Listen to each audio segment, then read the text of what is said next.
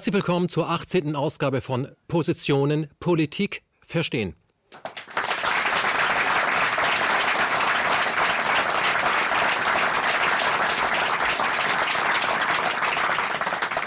Das Thema, mit dem wir uns heute beschäftigen und beschäftigen müssen, betrifft uns alle, denn es handelt sich um das Thema Schule und zwar, wie wir unsere Kinder bilden oder auch verbilden. Deswegen haben wir, dafür sind wir ja bekannt, einen sehr provokativen Titel gewählt, nämlich akademisch freies Denken unerwünscht. Wir werden uns heute in zweieinhalb Stunden damit auseinandersetzen, ob das, was unsere Schulen vorgeben zu tun, nämlich äh, kluge, gebildete, empathische Menschen auszuspucken, sage ich mal, ob das tatsächlich geschieht oder aber, ob das Gegenteil der Fall ist, ob wir junge Menschen abtören und uns dann nicht wundern müssen, wenn dabei Erwachsene dabei rauskommen kommen, die so sind, wie sie eben heute sind, die nur noch vor dem Endgerät sitzen und äh, die furchtbar gelangweilt sind. Was ist der Status quo und wenn der nicht gut ist, wie können wir den ändern? Und wir haben es heute hier am Tisch mit vier Menschen zu tun, die sich mit dieser Thematik intensiv auseinandersetzen und ich glaube auch zum Teil ziemlich wütend sind. Das werden wir heute auch spüren. Ich beginne mal bei Margret Rassfeld hier zu meiner Rechten. Sie ist eine Bildungsinnovatorin und vor allem sie ist auch Lehrerin und sie kümmert sich darum, dass Schulen sich ändern. Sie ist da auch relativ aktiv und auch sehr erfolgreich drin. Schulen im Aufbruch ist ihr Motto, unter dem sie arbeiten. Und sie zeigen inzwischen nicht nur in Berlin, sondern an vielen anderen Standorten in Deutschland, dass Schule ganz anders aussehen könnte. Ich bin sehr gespannt, was Sie uns aus der Praxis äh, zu sagen haben. Frau Rassfeld, Ihr Applaus.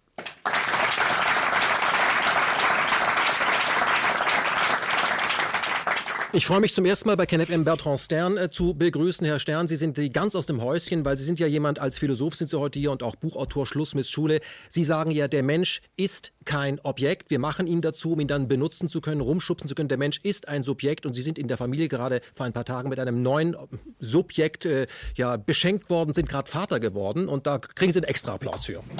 Danke sehr.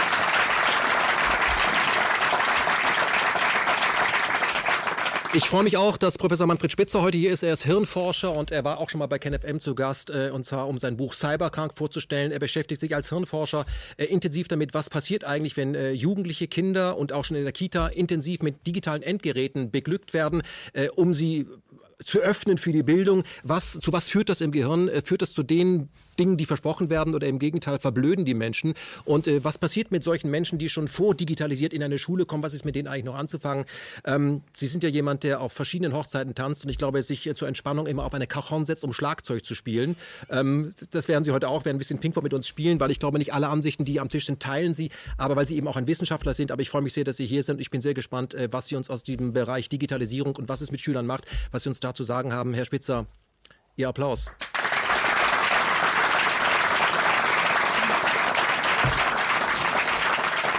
Und wie in fast jeder Sendung haben wir keinen Schweizer, aber einen Österreicher am Set, nämlich Michael Hüter, Buchautor des Buches äh, Kindheit 6.7. Können Sie gleich mal was zum Titel sagen? Sie sind äh, auch Musiker und vor allem sind auch Historiker und haben sich im äh, letzten Gespräch, KenFM im Gespräch mit Ihnen intensiv äh, mit der Historie der Schule auseinandergesetzt. Und mir ist ja gerade auch im Vorgespräch gesagt, seit das Gespräch online gegangen ist, haben Sie ziemlich viel Feedback bekommen, online-mäßig. Das heißt, Sie haben da einen Nerv getroffen, da ist Bedarf, die Menschen wollen darüber reden.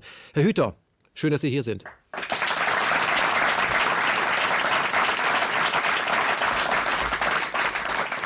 Herr Hüter, weil Sie jemand sind, im äh, Einzelgespräch auch immer sehr leise sprechen und ich hoffe, dass Sie heute etwas lauter sprechen, weil ich ja auch immer sehr laut spreche. Sie kriegen jetzt die Möglichkeit, gleich erstmal auf den Tisch zu hauen, weil ich erlebe Sie als jemanden, der stinksauer ist, würde ich mal sagen, wenn es um die Schule geht, weil Sie regen sich darüber auf, was wir mit Menschen machen. Das lässt Sie nicht kalt. In der Diskussion vorher haben Sie das schon gezeigt. Ich frage Sie einfach mal, wenn es nach Ihnen geht, wird man die Schulpflicht abschaffen? Ja. Warum? Ich denke, wir schleppen einfach wir sind alle Generationen da durchgegangen und schleppen einfach ein historisches Relikt mit uns. Es würde auch niemand mehr sagen, dass, er die, dass wir die Dampfmaschine beibehalten sollten. Äh, schauen wir uns doch an, wie im Zuge der industriellen Revolution, was alles sich in den letzten zwei Jahrhunderten geändert, haben, geändert hat. Eines ist im Wesentlichen gleich geblieben. Und das ist unser Schulsystem. Und wir sollten uns eigentlich einmal fragen, warum wird das behalten und ja, wer will es?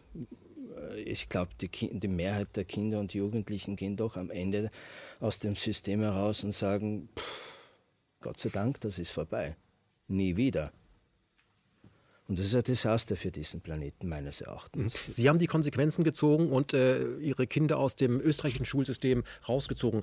Ähm, wir, haben hier in Schul in, wir haben in Deutschland eine Schulpflicht. Ja, also wir haben hier das Recht, unsere Kinder zur Schule bringen zu müssen, weil sonst werden sie abgeholt von Kollegen in Uniform. War das einfach in Österreich zu sagen, hör zu, ich äh, unterrichte die jetzt selber?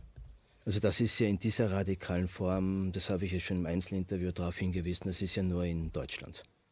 Ja?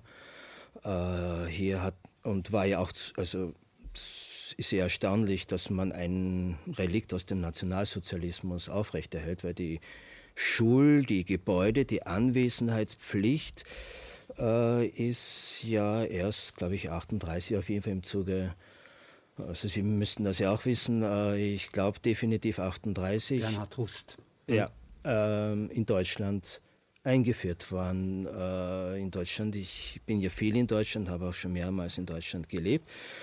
Und überall sind die Straßen und die, die stehen die Monumente von Goethe, Humboldt und Co. Ja, aber die sind von Hauslehrern gebildet worden. Und äh, das war in der damaligen Zeit ja, äh, ja auch nicht so selbstverständlich, weil die breite Masse hat man nämlich schon in die Schulen gegeben. Und dass man die breite Masse heute, um das einmal auf den Punkt zu machen, immer noch von politischer Seite sagt, Sie müssen in die Schule, weil sie dort gebildet werden oder nur dort gebildet werden. Das ist ein Mythos, eine Erzählung des Westens. Das stimmt ja so nicht. Ne? Wir klettern ja nicht mehr auf den Bäumen. Ja? Das hat, daran liegen ja Interessen. Da gibt es Machtansprüche, die es gilt zu halten. Mhm. Ja? Und, ähm, das heißt, wenn ich Sie richtig verstehe, die Schule ist äh, eine Einrichtung, bei der wir genau das, was wir rausbekommen, eigentlich haben wollen. Wenn wir jetzt mal äh, in, in, in, Eliten denken, nämlich äh, Bürger oder Jugendliche, die wir dann in ein System einpreisen können, die das tun, was sie in der Schule vor allem gelernt haben, nämlich zu gehorchen. Ja, das, ich denke mir, das Wichtigste ist, um, um die Sendung wird ja länger dauern, zu, zu, nach den Wegen zu fragen für eine zukünftige Bildungslandschaft ist, dass wir auch einmal darüber sprechen, was ja auch wissenschaftlich mehrfach gesichert ist, was ist eigentlich der Effekt der frühen der, und der totalen und langen Massenbeschulung. Was sind sozusagen, was ist der Beipackzettel?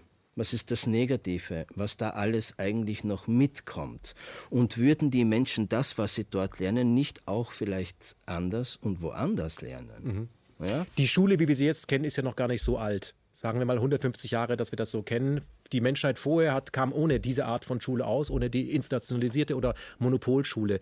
Ähm, ich glaube, dass, äh, dass wir sie, wenn wir sie so sehen wollen, wie Sie das tun, hat das sehr stark damit zu tun, dass Sie ein anderes Menschenbild haben. Also was ist der Mensch? Da möchte ich zu Ihnen äh, überleiten, äh, Herr Stern. Sie sagen ja, äh, unser Menschenbild ist vollkommen verkorkst und der Mensch kommt aber so nicht auf die Welt. Sie sind heute als Philosoph hier und vertreten ja, ich finde, radikale Thesen, die ich aber vollkommen unterstütze. Was ist für Sie der Mensch und was machen wir aus dem Menschen, wenn er in die Schule kommt und was passiert mit ihm, wenn er wieder rauskommt? Ist es derselbe Mensch? Ja, es ist derselbe Mensch, aber mit einem grundlegenden Wandel, den er erlitten hat, nämlich mit einer äußeren Schicht, nämlich die Wohlerzogenheit, die Anpassung, äh, das, das Spießige, das Bürgerliche, die Norm, also etwas, was äh, eigentlich nur negativ ist. Und äh, er bleibt aber trotzdem ein Subjekt, der das in der Lage wäre, jederzeit zu sagen, ich kündige meine Objektrolle äh, und ich bin damit nicht einverstanden. Das ist für mich ganz zentral äh, es gibt den Versuch, aus dem Subjekt ein Objekt zu machen, aber dieser Versuch scheitert. Und zwar bei jedem Menschen. Und da gibt es Momente im Leben, äh, da äh, offenbart sich dieses Scheitern an einer Krise, an einem Konflikt, an einer äh, Situation, die nicht vorhergesehen ist, wo der Mensch plötzlich auf sich gestellt dann die Möglichkeit zumindest hätte zu reflektieren, wer bin ich, was möchte ich und wer bin ich wirklich. Mhm. Ich nenne das, mit meinem Fachjargon nenne ich das Zwiebeln äh, weil eine Zwiebel aus lauter Hüllen besteht, in der Mitte ist Luft. Und so ist das Subjekt auch. Es, es werden laute Hüllen aufgebaut, immer mehr Beton äh, benutzt, immer mehr verpanzert. Und dann entsteht ein Objekt, das sich nicht mehr bewegen kann. In Wirklichkeit sind wir Subjekt und wir möchten uns bewegen. Und das passt uns überhaupt nicht. Warum, um Gottes Willen, wird diese Qual, diese traumatisierende Qual fortgeführt? obwohl wir wissen und fühlen, dass es andere Möglichkeiten gäbe und dass es naheliegend wäre, dem Menschen zu vertrauen. Mhm. Das heißt, dieses, dieses System der Beschulung, das ja vor 200 Jahren schon nicht aktuell war, aber aus politischen Gründen eingeführt oder durchgesetzt wurde, dieses System passt überhaupt nirgends mehr in die Landschaft. Deshalb würde ich auch hervorheben, dass es nicht eine Einrichtung ist, wie Sie vorhin gesagt haben, sondern aus meiner Sicht, in meinem Vokabular, eine Institution. Mhm. Eine Institution ist per se eine entmündigende, eine bevormundende Instanz, die herrschaftlich ist, pyramidal aufgebaut, mit einer Autorität, die nicht klar ist, mit einer normativen Funktion zu sagen, ich bin das, ich trete für dies ein und das muss unser, also all die Merkmale der Institution. So. Und die Schule ist diese Institution, so wie einstmal vielleicht auch die Kirchen es waren. Oder das Militär? Ja, aber es gibt eine, eine Möglichkeit, sich dem Militär zu verweigern. Es gibt aber in Deutschland äh, erst jetzt, äh, seitdem einige junge Menschen rebellisch sind, äh, äh, offenbart sich, dass einige Menschen tatsächlich Nein sagen. Und dann komme ich nochmal auf Ihre Frage an Herrn Hüter wegen der Schulpflicht. Das Interessante an der Schulpflicht ist, wer in einem demokratischen System ist pflichtig. Nicht der Mensch, das System, der Staat, die öffentliche Hand ist uns Bürgerinnen und Bürgern gegenüber verpflichtet. Nicht wir sind dem Staat gegenüber verpflichtet. Wenn wir dem Staat gegenüber verpflichtet wären, wäre das ein totalitäres System. Das heißt, ich bin sowieso nicht für die Abschaffung der Schulpflicht, weil das ein, für, aus meiner Sicht ein, ein, ein, ein blödsinniger Begriff ist. Aber davon abgesehen, die Pflicht steht nicht bei dem Menschen, sondern steht bei, dem, bei der öffentlichen Hand. Sie hat uns zu dienen. Das heißt, sie sollten ein Bildungsangebot machen. Ja, also, so, man, ungefähr, man, ja. so ungefähr wie die Deutsche Bahn auch ein Angebot macht. Du kannst mit der Bahn fahren, wirst aber nicht verpflichtet, damit zu fahren. Du kannst auch zu Fuß gehen, dein Fahrrad nehmen oder was anderes. Aber es muss eine Infrastruktur vorhanden sein. Das wäre im Sinne einer freiheitlichen Demokratie eine Auslegung des Begriffes der Pflicht. Dann bin ich für die Schulpflicht. Mhm. Denn dann ist es ja klar, wir sind freie Menschen, wir sind freie Subjekte und wir nutzen dann tatsächlich die Verpflichtung, die wir als freie Menschen, als freie Subjekte der öffentlichen Hand auferlegen. Und die muss uns dann zur Verfügung stehen. Das nennt man das Subsidiaritätsprinzip. Herr Spitzer, kann man Neugierde unterrichten. Also sagen, wir haben jetzt 45 Minuten, jetzt Physik, jetzt bist du neugierig. Und dann springt das menschliche Gehirn und sagt, hurra, jetzt geht's endlich los. Läuft das so? Nein, natürlich läuft es so nicht. Also Menschen sind neugierig. Ab Werk. Abwerk, also von der Natur her. Ja. ja. Also wir, wir schleppen ja nicht umsonst so ein, so ein Gehirn mit uns rum, äh, was verdammt viel Energie kostet. Und wenn wir das nicht hätten, könnten wir uns viel mehr auf die faule Haut legen und müssten nicht dauernd Nahrungsmittel suchen und, und, und, und, und. Nun haben wir das Ding normal. Und es, es bringt uns dann einen Vorteil, wenn wir es benutzen. Das heißt, wenn ich mich erinnern kann, hey, da gab es schon früher mal was. Und wenn ich das und das kombiniere, dann komme ich dahin und dann erreiche ich dieses Ziel und, und, und. Und weil wir das so gut können ähm, und eben also funktionierende Gehirne haben, die uns so viel weiterbringen, dass der Aufwand, den wir da treiben müssen, der lohnt sich ganz offensichtlich. Ähm, genau deswegen, glaube ich, ist es wichtig äh, zu sagen, Menschen sind immer schon neugierig, sonst wird sich das Gehirn gar nicht lohnen. Und weil sie neugierig sind, dann können wir auch darauf vertrauen, dass das schon passiert. Und ich gehe schon ein bisschen mit Ihnen mit, wenn Sie sagen, ähm, in der Schule gewöhnen wir uns die Neugierde eher ab als oder manchmal, also wenn es schlecht läuft. Ich denke mir, man muss, sollte schon sagen, es läuft ja auch manchmal gut in der Schule. Ähm, ich hatte manchmal Glück, nicht mit allen Lehrern, aber manchmal, wenn ich so meine Schulkarriere, ich habe hab mich auch wohlgefühlt. Meine Kinder haben sich auch manchmal wohlgefühlt, manchmal nicht so wohlgefühlt, wie das immer so ist. Mhm. Ähm, aber ich bin da nicht so radikal, aber ich kann schon sagen, ähm, Menschen sind auf jeden Fall motiviert und die, ich muss nicht fragen, wie motiviere ich jemanden. Ich muss ja auch nicht fragen, wie, wie mache ich, dass jemand Hunger hat, der kommt von allein. Und, und äh, Erkenntnishunger kommt bei Menschen auch von allein. Wenn ich den natürlich dauernd platt mache mit Big Macs, dann hat er keinen Hunger mehr. Und wenn ich ihn dauernd mit irgendwelchen Pseudonachrichten füttere, dann interessiert er sich auch für nichts mehr. Und da ist man dann aber selber schuld. Mhm. Wir leben ja heute in der Zeit, da haben wir auf der einen Seite äh, Menschen, die man dann eben bildungsferne Schichten nennt, die haben gar keinen Bock mehr, die gucken nur noch äh, RTL oder ZDF, ist ja heute fast so ähnlich. Oder ähm, ja, äh, sie sagen, ich meine, die Kinder müssen ganz früh alles viel wissen, dann kriegen die schon zum dritten Lebensjahr ein eigenes iPad und konsumieren dann eben diese digitalen Inhalte und können als Fünfjähriger schon überall rumsurfen und alles ab. Was hat das für einen Effekt auf das menschliche Gehirn, dieses Überangebot? Explodieren dann die Synapsen und sie haben dann äh, siebenjährige Nobelpreisträger? Nee, eben genau nicht. Es ist ja kein Überangebot für ein Baby. Also wenn ein Baby ähm, sozusagen äh, über eine Glasoberfläche wischt, ja, immer mit der gleichen Handbewegung, egal was da für Bilder sind, ja, dann lernt es ja genau nicht, dass ich das Ding so anfassen muss und ein Krug hat einen Henkel, den müsste ich so anfassen. Und also es lernt genau nicht, wie wir sagen, objektspezifische Repräsentationen von motorischen Dingen, was man tun kann oder von, von, von sensorischen äh, Inputqualitäten, weil ja immer genau die gleiche Bewegung und immer genau das gleiche, ich sag mal, nicht existierende Feedback. Denn das hier, das fühlt sich ja noch irgendwie an an, ja, aber das hier, ähm, das fühlt sich ja gar nicht an, weil es einfach total glatt ist, ja. Also wenn ich das einem Kind in die Hand drücke, einem Zweijährigen, Dreijährigen, Vierjährigen, was in Deutschland 70 Prozent der Zweijährigen ähm, spielen mit dem Ding eine halbe Stunde oder länger, äh, weil von der Mutter, ja, mhm.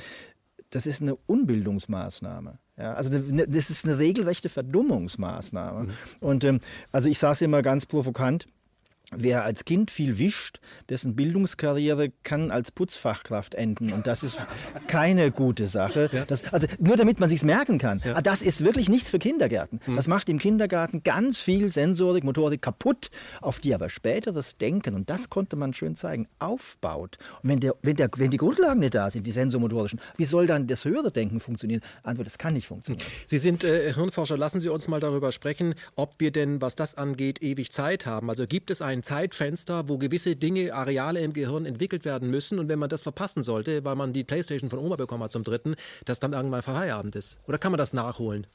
Also es ist so, dass wir Menschen eben, je jünger wir sind, desto schneller lernen. Weil das muss ja auch so sein, denn wenn ich ganz jung bin, ich also gerade geboren bin, dann kann ich ja gar nichts. Ich habe zwar Sprachzentren, motorische Zentren, aber die müssen ja erstmal äh, auftrainiert werden, dadurch, dass ich sie benutze.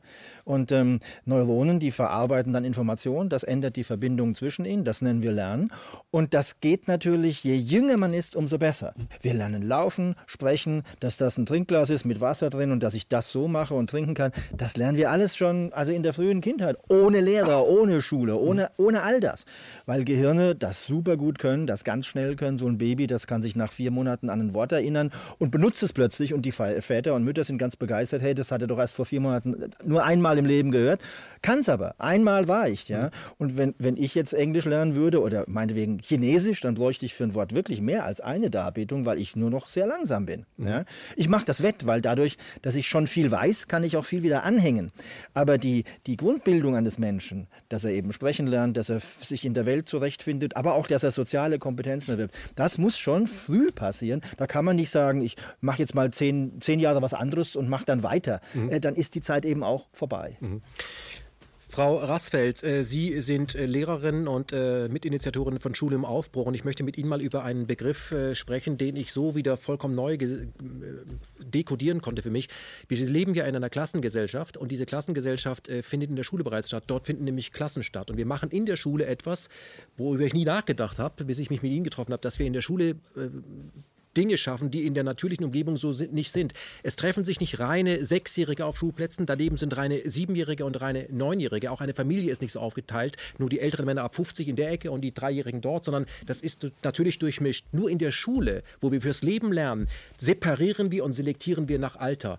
Ähm, warum tun wir das? Also Schule hat zwei Eltern, mächtige Eltern. Der eine Elternteil ist die Kirche. Und der, da kommt die Belehrungskultur her. Und der andere Elternteil ist das Militär.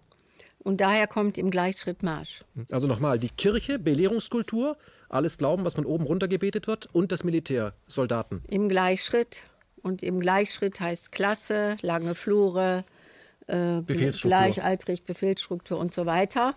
Äh, sich davon zu lösen, von diesem großen Kollektiv, fällt schwer, weil das ja über Jahre so in uns hinein, äh, also als Energie einfach da ist. Äh, und warum, ich weiß gar nicht, Sie haben das, glaube ich, gesagt, alles hat sich verändert, nur die Schule nicht. Also ich glaube, wenn sich Wirtschaftsunternehmen nicht verändern, gehen sie pleite. Und wenn Schule so bleibt, wie sie ist, werden noch die Lehrer trotzdem bezahlt. Äh, dass das auch, äh, dass der Druck nicht so stark ist. Ähm, und ja, ich glaube, es fehlt der Metablick aufs System. Also wir, wir haben ja die Schule. Ich, ich bewundere Lehrer, ehrlich gesagt. Die gehen da jeden Tag hin und, und fast alle geben ihr, also alle geben ihr Bestes. Geht, jeder Mensch gibt ja immer sein Bestes. Aber die machen sich totale Gedanken und es ist einfach auch schwieriger geworden. Mhm. Ja? Liegt es auch an den Eltern? Ich sage mal, ich kenne hier die äh, Berlin-Mitte, Prenzlauer Berg, die sagen, also was ich, Akademiker, äh, Rechtsanwälte und Co., die auch einen Druck selber aufbauen, gefälligst die Noten, weil das muss ja dann später nach Harvard oder Salem. Ja, ich hatte noch nie so Probleme mit Eltern, ehrlich gesagt, weil wenn man die richtig einbezieht und wenn man Schule anders macht, hat man keine Probleme mit Eltern. Aber es ist ein gesamtgesellschaftliches Problem. Wir leben in einem Paradigma, das heißt höher, schneller, weiter, mehr, mehr, mehr in Konkurrenz gegeneinander. Und das ist voll in die Schule eingeschwappt. Und wenn Eltern, gehen Sie mal auf Kinderspielplätze, so Bildungsbürgereltern, die unterhalten sich im Vergleich ihrer Kinder und sagen dann, boah, deiner läuft schon, stimmt mit meinem was nicht und so weiter. Also dieses ganze Vergleichen, taxieren, äh, taxieren und damit das Kind ja zum Objekt zu machen. Kind braucht nur eines, geliebt zu werden, so wie es ist. Und jedes Kind ist einzigartig und anders. Das fängt ja da schon an. Und das kommt aus dieser Leistungs- und Optimierungsgesellschaft, in der wir uns befinden und die uns vor Riesenkrisen jetzt gerade stellt. Ja, die Klimakrise, die Sinnkrise, die soziale Krise und so weiter. Ja. Das heißt, die Gesellschaftskrise, die wir ja generell Wir müssen äh, ein, unser gesellschaftliches System ändern in eine ganz andere Richtung. Und deswegen müssen wir auch die Schule ändern. Und die meiste Kraft des, unseres Bildungssystems kommt durchs System. Und wir haben ja nicht nur die Einteilung in Klassen, wir haben ja in Deutschland auch ein hochselektives System. Wir sortieren Kinder im Alter von neun Jahren, in Berlin ein bisschen später, aber die Neunjährigen auch schon, gibt ja grundständige Gymnasium, in Gewinner und Verlierer. Das sind die Grundlagen von Rassismus, würde ich sagen. Ich bin besser als du, weil ich gehe ja aufs Gymnasium. Und äh, das ist ein echtes Problem in Deutschland, die Selektion in alle Richtungen und dann noch so früh. Eine große Herausforderung für die Zukunft und die Gegenwart ist, das Zusammenleben zu lernen. Und wie wollen wir das Zusammenleben in der einen Welt lernen? wenn wir uns nicht trauen, Kinder zehn Jahre gemeinsam auf die Schule gehen zu lassen. In Ihrer Initiative Schulen im Aufbruch äh, legen Sie ja mehrere Klassen zusammen, also sechste, siebte, achte zum Beispiel. Warum machen Sie das? Also man kann jetzt nicht sagen in der Initiative Schule im Aufbruch, aber etliche machen das. Wir haben ja auch Grundschulen. Wir haben genügend Grundschulen, auch in Berlin etliche, die arbeiten in Jahrgangsmischung, erste bis vierte und Montessori arbeitet schon 100 Jahre so. Ähm, viele sagen, ist ja ein Problem. Ja, es ist ein Problem, wenn die Kinder zusammen lernen. Also wir machen das, weil du natürlich das Zusammenleben nur lernst, wenn du auch zusammen lebst. Ja, und äh, die Kinder können sich aber gegenseitig helfen und gucken ganz viel voneinander ab. Und so ist der Lehrer eigentlich entlastet und hat viel mehr Zeit, sich Einzelnen zuzuwenden. Und Lernen die Kinder auch, sich selbst die Aufgaben zu geben und sie selbst zu lösen mit anderen Kindern zusammen? Ja, also ich werde jetzt einfach mal konkret, erzähle einfach mal von, von, der, von der ESPZ, der Schule, die ich aufgebaut habe. Da haben wir verschiedene Formate. Ein Format ist da, um die Basics zu lernen, die hinterher abgeprüft werden. Dieses System stelle ich in Frage. Ja, dass wir Hauptfächer haben, Nebenfächer und alles wird auf PISA-Fächer, da wird der ganze Fokus drauf gelegt. Aber wir haben die Schule so anders äh, gestaltet, dass ähm, jetzt dieses Infragestellen von Inhalten auch des Lernens, das kommt jetzt als nächster Schritt sozusagen. Ne? Aber wir sagen, die Basics, ich meine, natürlich muss man sie entnehmend lesen, mathematisches Verständnis aufbauen. Äh, du kannst am besten Mathe lernen, wenn du ein Haus baust, würde ich mal sagen, am nachhaltigsten. Ja. Aber du kriegst die Eltern nicht dazu. Also wenn wir jetzt Schulen haben, die echt total anders sind, also du musst ja diesen Wandel, du musst ja die Menschen mitnehmen. Ja. ja aber du kannst Deutsch, Englisch, Mathe eben anders lernen im eigenen Tempo. In der Grundschule sind Kinder eh äh, manchmal drei Jahre auseinander. Du kannst äh, den Fokus legen von du sollst, du ich kann. Ja, ich lerne das, Kinder helfen sich und wenn ich etwas, wenn ich mich sicher fühle, melde ich mich zum Test an. Mhm. Und nicht, ich liege abends im Bett und denke, oh Gott, morgen kommt der Test und du kannst das nicht. Du kriegst dann ein Zertifikat statt einer Note. Eine Ziffernote ist das wenigste an Wertschätzung, was du jemandem geben kannst. Darunter gibt es nichts, es sei denn, du gibst gar nichts. Ja, das ist ne? im Grunde eine Degradierung. Äh, ja, ja, und äh, das, was am meisten wirkt in Schule, was die Menschen am meisten mitnehmen und was auch nicht vergessen wird, das nenne ich den heimlichen Lehrplan. Und das ist, glaube ich, auch das, was Herr Stern meinte. Der heimliche Lehrplan ist die gelebte Kultur. Und dies im Moment tatsächlich in vielen Schulen so, Stoff steht vor Mensch. Und Konkurrenz wird gelehrt. Kontrolle steht vor Vertrauen. Äh, Bestnote steht, wird angestrebt bis zu Kindern in Burnout. Äh, statt Beziehung eben Benotung. Fehlerangst vor Mut und all diese Paradigmen müssen wir einmal umdrehen. Und die müssen aber in der gesamten Gesellschaft auch umgedreht werden. Aber, aber eine Bildung Frage ist die Grundlage. Sie sind ja auch als ähm, Vortragsrednerin oft bei der Industrie. Und äh, die ja große Probleme hat, mit dem Menschenmaterial, sage ich jetzt mal bösartig, zurechtzukommen, weil die wissen gar nicht mehr, was sie mit denen anfangen sollen, weil die haben ganz tolle Noten, aber irgendwie können die das nicht, was da drauf steht. Wie reagiert denn der Industriemanager, wenn Sie mit dem über Schule zum Beispiel reden, ob das da vielleicht ja. was mit zu tun haben könnte? Also es ist so, dass äh, wenn ich einen Vortrag halte auf einer großen Tagung, meinethalben, da sind 350 Unternehmensvertreter. Ich habe meistens ja noch einen Schüler oder eine Schülerin an meiner Seite, die mindestens 50 Prozent Redezeit hat. Dann kommen alle angerannt. Wir brauchen solche Schulen. Gibt es so eine Schule in Aachen für mein Kind? Gibt es hier eine Schule? Gibt es da so eine Schule? Die können sich eine andere Schule nicht vorstellen, wie auch die meisten Eltern ehrlich gesagt nicht. Also etwas sich völlig, also schon Einstein hat gesagt, wir können die Probleme von heute nicht mit den Denkweisen und Methoden lösen, durch die sie entstanden sind. Mhm. Wir müssen neu denken und das ist ebenso schwierig. Deswegen ist es wichtig, dass wir Ideen brauchen, wie von Ihnen oder von anderen, dass wir Beispiele haben, dass wir uns das angucken können, dass wir das fühlen können, dass wir emotional berührt sind. Vielen laufen die Tränen runter. Also ich habe echt eine Veränderung gemerkt. Äh, ich habe öfter tatsächlich weinende Männer die kommen, also denen die Tränen in den Augen stehen, sag ich mal so. So berührt sind die. Und die sagen dann, äh, also einerseits glaube ich durch ihre eigenen Kinder, dann durch die Weltlage. Und dann sagen die, ich arbeite als Coach mit äh, CEOs. Ich brauche drei Jahre, bis ich deren Herz so einen Spalt offen mache, und jetzt stehen hier solche Kinder auf der Bühne. Also eigentlich müsste ich meinen Beruf an Nagel hängen und ganz früh anfangen, nämlich mich in Bildung und für eine andere Bildung engagieren. Das ist vor zehn Jahren noch nicht gewesen. Also da ist ein deutlicher Unterschied. Und deutlicher Unterschied ist auch, dass tatsächlich immer mehr Eltern sagen, ich möchte mein Kind nicht in dieses System geben. Hm. Lassen Sie uns hier offen, nachdem jetzt alle mal äh, etwas gesagt haben, über das, äh, diesen unsichtbaren Lehrplan sprechen und über das System Schule, was ja nicht vom Himmel gefallen ist, sondern von Menschen gemacht wurde und von Menschen auch verändert und abgeschafft werden werden kann. Ich möchte bei Ihnen als Historiker, Herr Hüter, anfangen. Sie sagen ja genau wie Ihr Kollege äh, auch mit Hüter im Nachnamen, ähm, Gerald, dass wir genau die Schulen haben, die das System haben will, weil da kommt genau das bei raus, was wir lange gebraucht haben. Äh, Sie haben sich ja historisch intensiv mit der Schule äh, beschäftigt ähm, und äh, sagen, da liegt Vorsatz vor was wir hier gerade haben. Was ist Ihrer Meinung nach Schule? Wie, wie, wie, kommt es dazu? Wie sieht es im historischen Kontext aus, dass sie so aussieht, wie sie aussieht? Ist das Vorsatz? Nein, ja, die Geschichte hat ja erst einmal ganz anders angefangen. Aber ich möchte zu dem einmal eingehen, was die äh, äh, Frau Haswetter gerade, äh, gerade gesagt hat, dass äh, sich die meisten Eltern oder viele Eltern nicht vorstellen können, können, dass es etwas anderes gibt als das, was sie selbst durchlaufen haben. Ja? Äh, das entspricht den empirischen Fakten.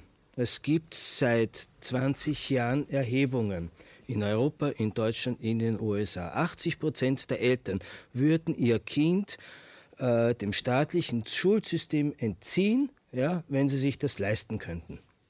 Ja, sprich, in eine Privatschule geben, wenn es das Angebot überhaupt gäbe. Ja, äh, das Problem ist doch nicht, dass es das System nicht schon längst hinterfragt werden würde. Ja, da glaubt ja in Wahrheit fast niemand mehr dran, sondern welche Möglichkeiten können wir schaffen? Die wenigsten Eltern wissen, ja, weil das ja auch in den großen Medien, also in den sogenannten Leit- oder staatsträgenden Medien, ja auch äh, vorenthalten wird. Es gibt ja weltweit Schulen, verschiedenste Schulen seit Jahrzehnten in kleinem Maße. Da weinen die Kinder, ja, wenn, wenn Schulferien sind. Das gibt es auch. Nur man gewährt es einer ganz kleinen Elite oder Einheit und man redet nicht groß darüber. Es gibt die Sedbury-Schulen, es gibt die demokratischen Schulen, es gibt Montessori-Schulen, es gibt Waldorf-Schulen, es gibt hier alles Mögliche und außerdem noch x andere Sachen, die probiert sind und die im Kleinen laufen. Neben Unschooling und Homeschooling, das gibt es ja auch noch. Ja? Nur, ich muss mir mal das leisten können. Und wir haben ja, wir müssen mal ganz woanders anfangen. Warum haben äh, die meisten, die, die heute in einer Schulinitiative aktiv sind, also ich bewundere ihr Engagement, das sie mit anderen für Schule im Aufbruch geleistet haben. Ja? Aber die wenigsten stellen sich vor allem eine Frage, brauchen wir es in dieser Form, in diesem Ausmaß überhaupt noch die Schule? Ja, äh, versuchen wir nicht immer wieder unnötig aufs Neue etwas zu diskutieren und reformieren oder anders zu machen, was wir vielleicht per se im 21. Jahrhundert überhaupt gar nicht mehr und vor allem in dem Umfang brauchen. Ja? Und die Schule, zum, zum, zum Historischen äh, zurückzukommen, wie Sie es ja schon angesprochen haben, gesprochen haben, der Vater der Schule ist die Kirche, die katholische Kirche.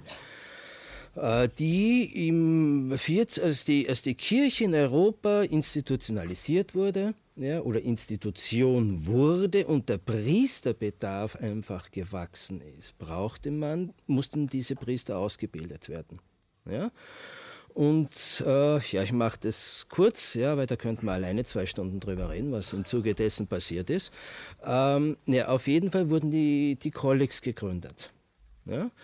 Und die mittelalterliche Schule oder die, die, die Klein- oder die, die Schreibschulen bei den Sumeren, die die Schrift erfunden haben, das hat dann mit dem, was in Europa dann passiert ist, nicht wirklich was zu tun. Also ich will jetzt nicht die letzten 10.000 Bildungsjahre äh, hier jetzt abhandeln, aber das Schulsystem in unserem Sinne heute, ja, das ist eine Erfindung oder ein Produkt oder Ergebnis der Kirche.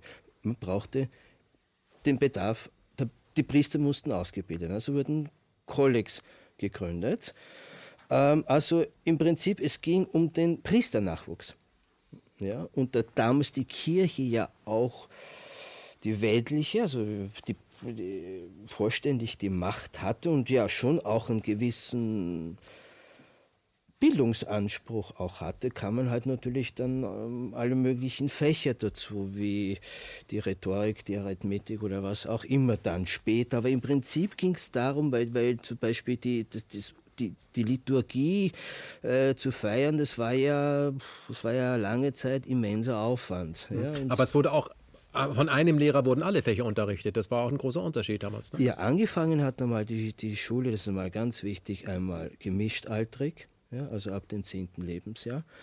Ähm, Im 14., 15. Jahrhundert, aber es ging dann rapide schnell, saß ein Neunjähriger mit einem 19-Jährigen in einer Klasse. Ein Lehrer fing, so fing es einmal an, unterrichtete alle Fächer. Ja?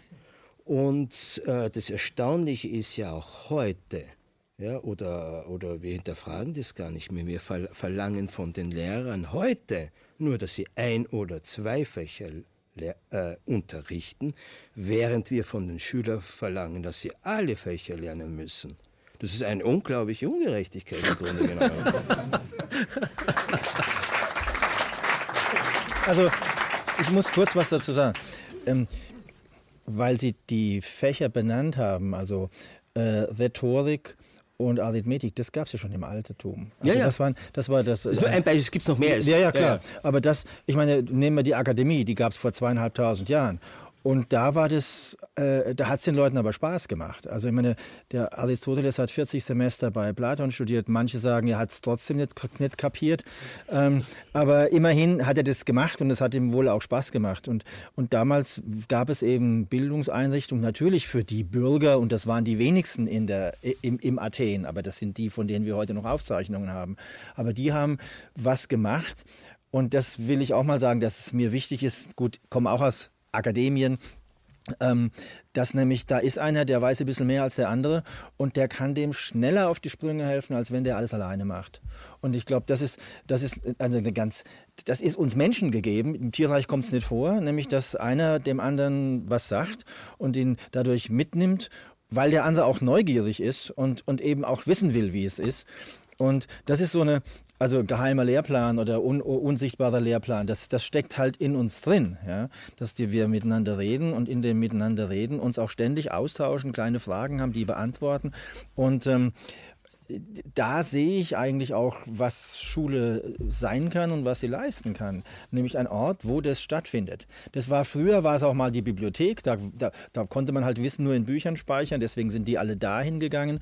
Und ähm, dann, dann gab es natürlich noch die, die Überlegung, wir müssen früh anfangen und deswegen müssen wir eben in der Kindheit anfangen keine dumme Idee, weil da lernt man ja so schnell. Ja. Aber ich glaube, es ist wichtig, dass man, weil das so ist und, und weil es überformt wurde von allen möglichen Interessen und da, glaube ich, sind wir heute nicht besser oder nicht schlechter als die, die Kirche vor ein paar hundert Jahren oder das Militär vor ein paar hundert Jahren. Heute gibt es wirtschaftliche Interessen und die sagen, wir brauchen das und das und das. Und dann wird plötzlich äh, irgendwo entschieden, wir müssen jetzt das, wir müssen jetzt iPads im Kindergarten haben, ja, weil, weil das irgendwie die Kinder weiterbringen würde. Aber vom Kind her gedacht, also was braucht ein Kind? Was tut dem Kind gut? Und was macht dessen Neugierde? Was bringt den weiter? Ähm, das ist, glaube ich, etwas, das wird höchste Zeit, dass wir das tun, wenn wir an, über Bildungseinrichtungen nachdenken. Ich glaube nicht, dass wir da alles, alles neu machen müssen, weil ich wurde ja auch schon gesagt, jeder Lehrer gibt sich morgens Mühe und will was Gutes machen, aber kämpft zum Teil halt gegen die verkrustete Institution. Da müssen wir viel ändern. Aber ich würde sozusagen nicht die Institution des gemeinschaftlichen Lernens, nennen wir sie mal Schule, die würde ich nicht in Frage stellen. Ich würde in Frage stellen vieles, wie wir das heute implementieren. Das heißt, Sie sagen, die Methode stimmt nicht und deswegen die Frage an Sie: ähm, äh, Lässt sich mit den Methoden des 19. Jahrhunderts äh, lassen sich da äh, Menschen äh, ausbilden oder neugierig halten, damit sie das 21. Jahrhundert bewältigen können? Schwierig. Ich will Ihnen sagen, warum. Weil im 19. Jahrhundert hat man alles so hat man vieles auch so gemacht wie vor zweieinhalbtausend Jahren. Da war einer, der hat gefragt und der andere hat geantwortet. Das ist, was Menschen nun mal machen. Menschen sind neugierig, Menschen reden miteinander, Menschen fragen sich Dinge. Ja? Und, ähm, Aber ein Gespräch ist ja nochmal was anderes. Äh, man, also wenn es gut funktioniert, dann ist Schule ganz viel Gespräch. Und dann sage ich ja, dann kann es ja auch mal funktionieren.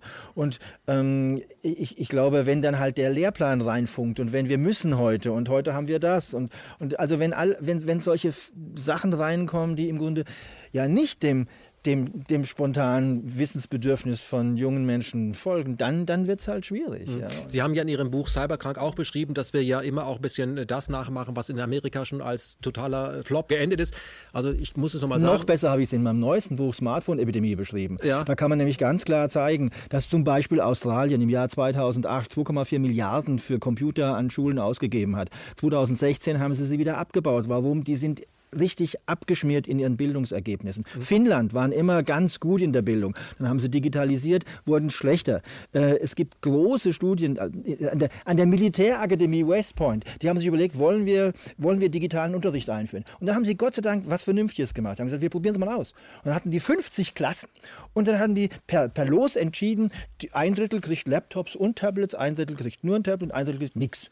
Und dann wird da Schule gemacht in den 50 Klassen, ganz normal. Und am Ende wird Prüfung gemacht. Und was kam raus? Die, die nichts hatten, die waren 20 Prozent besser als die anderen beiden Klassen. Es waren insgesamt 50. Ja? Ja. Und da haben die gesagt, hey, also erstens, das war die Militärakademie. Da sitzt keiner und will, will mal ein bisschen BAföG kriegen und zwei Jahre krankenversichert sein. Das ja. sind hochmotivierte junge Kerle, die ja. was reißen wollen. Ja? Und selbst bei denen macht der Computer noch viel kaputt. Und die schreiben, die Autoren schreiben das selber. Also wenn es bei uns schon so ist, dann muss es überall noch viel schrecklicher sein. Ähm, und deswegen warnen die davor, Computer an Schulen einzuführen. Hm. Herr Stern, ich sehe schon, dass Sie jetzt die ganze Zeit handschriftlich Notizen machen. Wir kommen gleich zu Ihnen, aber ich müsste Ihnen noch eine Frage stellen, weil Sie sollen die, Fra die das ruhig nochmal wiederholen. Ich kann es gar nicht glauben, obwohl ich es ja mehrfach gelesen habe, ähm, dass es über 40 Staaten in den USA gibt. Da äh, hat man gesagt, okay, handschriftlich schreiben, das hören wir jetzt auf mit, gibt es nicht mehr. Muss nur noch auf Bedarf unterrichtet werden. Ist das ein Richtig. Scherz? Nein, das ist kein Scherz. 46 äh, Staaten in den USA haben wirklich die Handschrift also äh, aus dem, dem, dem, dem Lehrplan gestrichen. Man darf es noch, muss es aber nicht. Ende, also Klassenziel Ende Klasse 4 ist Tippen. Ja. Und das war etwa um die Zeit, das finde ich fast schon aberwitzig, wo tatsächlich amerikanische Wissenschaftler gut publiziert herausgefunden haben, dass wenn man im Hörsaal den, der Hälfte der Studenten den Laptop abnimmt, stattdessen Papier und Bleistift verteilt, die können also nur noch mitschreiben, nicht mehr mittippen, und hinterher dann in dem Hörsaal eine Multiple-Choice-Prüfung macht zu Wissensinhalten der Vorlesung, dann wissen die, die mitgeschrieben haben, deutlich mehr als die, die mitgetippt haben. Und die haben es nicht geglaubt, haben es fünfmal gemacht, kam fünfmal raus, hm. gut publiziert, also mitschreiben.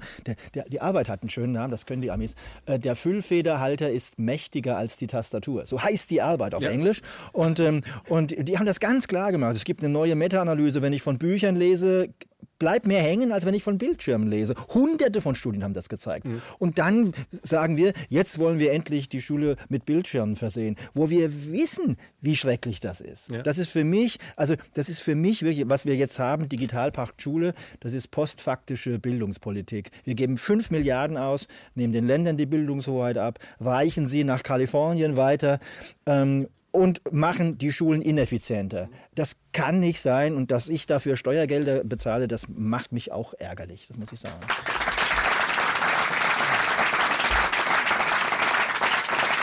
Herr Stern, wenn man äh, sich das anschaut, äh, wie bei uns Bildung und zu was das auch führt, ja, was, äh, dann sehen wir ja, dass also ähm, unsere Führungskräfte, da fällt mir spontan Heiko Maas zum Beispiel ein oder auch Frau von der Leyen oder auch der Chef der Deutschen Bank, die waren ja alle auf den besten Schulen. Sind Sie mit dem Endergebnis zufrieden? Sie groß oder klein? Wie Sie wollen. Ich oder die? Sie. Nee, natürlich nicht, aber das ist mir wurscht. Also ich hab, es gibt Wichtigeres, als, als äh, die drei Herrschaften zu zitieren. Äh, mir ist wichtiger, sind die Menschen zufrieden? Und da sage ich offensichtlich nicht. sagen Sie, sagen Sie Menschen oder sagen Sie auch, äh, noch korrekt würde es heißen, Untertan? ich sage schon Menschen, aber ich meine damit äh, nur ein Indikator. Äh, es stammt nicht von mir, es stammt von Hans Pestalozzi, den vielleicht einige neue Erinnerungen haben werden. Kein DJ. Bitte? Kein DJ. äh, er sagte, der, äh, die Höhe der Dividenden ist ein Hinweis darauf, wie schlecht es uns geht. Denn wenn es uns schlecht geht, konsumieren wir. So. Und damit will ich nur sagen, die Gesellschaft, in der wir leben, beruht auf Konsum. Und das ist ein Zeichen, dass es uns nicht gut geht. Und warum geht es uns nicht gut? Weil es uns da ab angewöhnt wurde, dass es uns nicht gut gehen darf. Das heißt, wir wären ja äh, als Subjekte unbrauchbar für ein System, das auf Ausbeutung beruht. Aber noch etwas zum Thema Schule, um darauf zurückzukommen, denn es geht ja eigentlich um das Thema Schule, leider.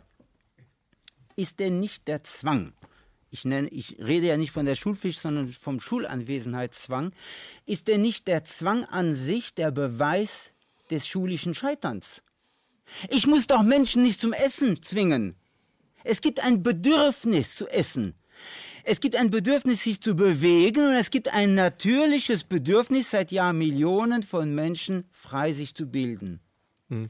Wir ersetzen diese Freiheit, diese, dieses Potenzial, dieses un unheimliche Vermögen ersetzen wir durch einen widersinnigen Zwang.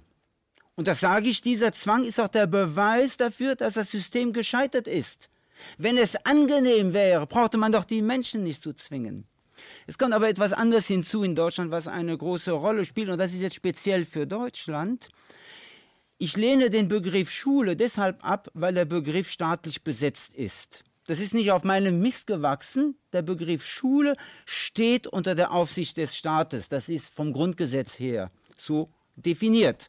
Aus dem Grunde rede ich nicht mehr über Schule, sondern ich rede über frei sich bildende Menschen, und über die Infrastrukturen, die notwendig sind, damit die Menschen die Erfüllung ihrer natürlichen Bedürfnisse erleben, erfahren, erfüllen können. Das sind aber keine Schulen und das ist ganz wichtig, weil sobald der Begriff Schule in irgendeiner Weise auftaucht, gibt es eine Schulbehörde. Und das Schlimme ist, wir haben in Deutschland eine Merkwürdigkeit und das ist, das ist grauenhaft. Wir haben an der Spitze einige Kultusminister, die zum Teil aufgeklärte Menschen sind. Wir haben unten an der Basis haben wir eine Fülle an engagierten Lehrerinnen und Lehrern, die mir leid tun, weil die wirklich zwischen Amboss und Hammer stecken. Deshalb hat auch der Lehrerberuf, der ist, pardon, deshalb ist der Lehrerberuf derjenige mit den allermeisten Burnouts und Frühpensionierung und so weiter. Mir tun diese Lehrerinnen und Lehrer leid. Aber in der Mitte dieser Pyramide, da sitzen einige anonyme Bonzen und das sind die schrecklichen Typen. Das sind die Behörden, von denen man nie weiß, wer sie sind. Gesichtslose die, Bürokratie. Genau, die, restlose, die, die, diese Bürokratie, die dieses System aufrechterhält. Und das ist grauenhaft, weil die nämlich Normen fortführen, wo die oben die aufgeklärten Ministerinnen und Minister beispielsweise schon lange äh, Abschied genommen haben. Ich bringe Ihnen ein konkretes Beispiel, um es zu verdeutlichen, an Deutschland. Es gibt im Staat Thüringen, gab es eine Schulministerin, die einen Bildungsplan äh, entworfen und verabschiedet hat. Dieser Bildungsplan am Anfang von 6 bis 12 und jetzt geht er von, glaube ich, 0 bis 20, setzt Maßstäbe, weil er in diesem Bildungsplan äh, vorschreibt, dass es auch eine informelle Möglichkeit des Sichbildens gibt. Das ist kultusministerieller Erlass. Das heißt, Sie könnten im Freistaat Thüringen sagen, wenn meine Tochter nicht in die Schule will, sondern wenn meine Tochter zu äh, nicht zu Hause, sondern in der Welt frei sich bilden will, dann darf sie sich doch wohl auf diesen kultusministeriellen Erlass verlassen. Aber die Kultusbürokratie dazwischen sieht das anders. Und das ist dieses Dilemma, das wir im Moment nicht geknackt kriegen in Deutschland. Wir feiern 70 Jahre Grundgesetz, äh, Herr Stern, und Sie sagen also, das Schul, unsere, unsere Schulpflicht und wie wir mit den Menschen umgehen, wir zwingen sie in das System, wir zwingen sie zu ihrem Glück, was in Wirklichkeit ein von uns, das ist gut für dich ist. Ähm, das passt nicht zusammen. Man kann aber, da möchte ich mit Ihnen mal drüber sprechen, man kann auch äh, den Weg äh, gehen durch die Justiz. Sie haben das ja getan und da gibt es ein paar sehr erfreuliche Ergebnisse, die nahezu unbekannt sind. Was sind das für Ergebnisse, wo Sie sagen können, das macht Hoffnung? Diese Ergebnisse, diese erfreulichen Ergebnisse beruhen alle auf einem Fakt. Und zwar auf der Tatsache, dass es hier nicht um den Willen der Eltern geht, sondern dass es um das Anerkennen, das Respektieren des Willens eines Menschen, in dem Fall eines jungen Menschen. Also konkret, Ihre Tochter, Ihr Sohn sagt Ihnen, ich will das nicht. So, und dann steht die Frage, wie als Vater, wie gehe ich mit dem Nein der Tochter oder des Sohnes um? Ich bin ja erziehungsberechtigt. Ja, nicht nur das, sondern Sie sind ja von Gesetz wegen verpflichtet, dafür zu sorgen, so sagt es das Gesetz, dass Ihre Tochter oder Ihr Sohn in die Schule geht. Ja. Aber der 1631 verbietet ihnen ausdrücklich jede erzieherische Gewalt, jede Gewalt gegen ihre Tochter, ihren Sohn. Das heißt, sie sind in einem Gewissenskonflikt, in einem Gesetzeskonflikt. Mhm. Und das haben inzwischen einige Gerichte gesehen, weil wir es durchgefochten haben. Aber ich betone, das ist ganz zentral wichtig, es geht hier nicht um elterlichen Willen. Es geht nicht darum, dass Mütter oder Väter gesagt haben, ich bin der Bessere die bessere oder ich will diese Schule oder ich will jene nicht. Nein, es geht darum, dass die Mutter oder der Vater den erklärten Willen der Tochter oder des Sohnes akzeptiert und respektiert. Jetzt muss ich noch etwas dazu sagen. Dieses Akzeptieren und Respektieren bezieht sich ja nicht nur auf eine Aussage. Es ist ja nicht nur so, dass die Tochter der Sohn Nein sagt, sondern es gibt auch ein artikulierendes Nein. Das typische Beispiel sind die Bauch- und Kopfschmerzen. Ja, wenn, wenn die Tochter der Sohn Bauchschmerzen hat, dann ist das nicht kein Zufall, dann kommt das nicht vom Himmel, fällt das nicht vom Himmel, sondern das hat einen Grund. Und wenn ich das erkenne und wenn ich das auch anerkenne, dann werde ich sagen, aha, warum hast du Bauchschmerzen? Und dann wird vielleicht rauskommen, wenn ein Vertrauensverhältnis besteht, dass in Wirklichkeit die Bauchschmerzen ihre Ursache haben, das ist das, der systemische Ansatz, ihren, ihre Ursache haben in einer Schulverweigerung. Und wenn ich das akzeptiere, dann werde ich doch meine Tochter oder meinen Sohn nicht noch mehr traktieren, nicht noch mehr zwingen. Wofür vor Herr, allem? Herr Stern, das möchte ich Ihnen sagen, wofür Sie das tun. Weil das, was Sie hier so radikal äh, äußern, ähm, das muss sich ja auch in der Praxis durchsetzen. Wenn also jetzt, sage ich mal, mein achtjähriger Sohn sagt, du Papi, Schule habe ich durchgecheckt, ist ungeil, die wissen auch nichts, Google ist schlauer, habe ich gegengecheckt, äh, ich will da nicht hingehen, dann äh, werden die meisten Eltern sagen, das ist schwierig, weil äh, wir sind beide Doppelverdiener, damit wir zusammen so viel Geld verdienen wie früher einer 1910 und deswegen äh, würde ich jetzt in Berlin Mitte äh, den, den Park schicken, da kannst du dann dir überlegen, welche Art von Drogen dir angeboten werden sollen. Das geht so nicht, deswegen musst du in die Schule gehen, damit ich meinen Job machen kann.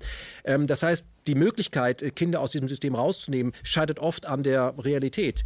Ähm, Herr Hüter, das können Sie mir beipflichten. Sie sind diesen radikalen Weg ja gegangen und zahlen dafür einen ja, hohen Preis. aber ich, ich, ich sehe ein bisschen die Gefahr, dass im Moment die ganze Geschichte, diese Diskussion ein bisschen zu sehr in die falsche Richtung geht.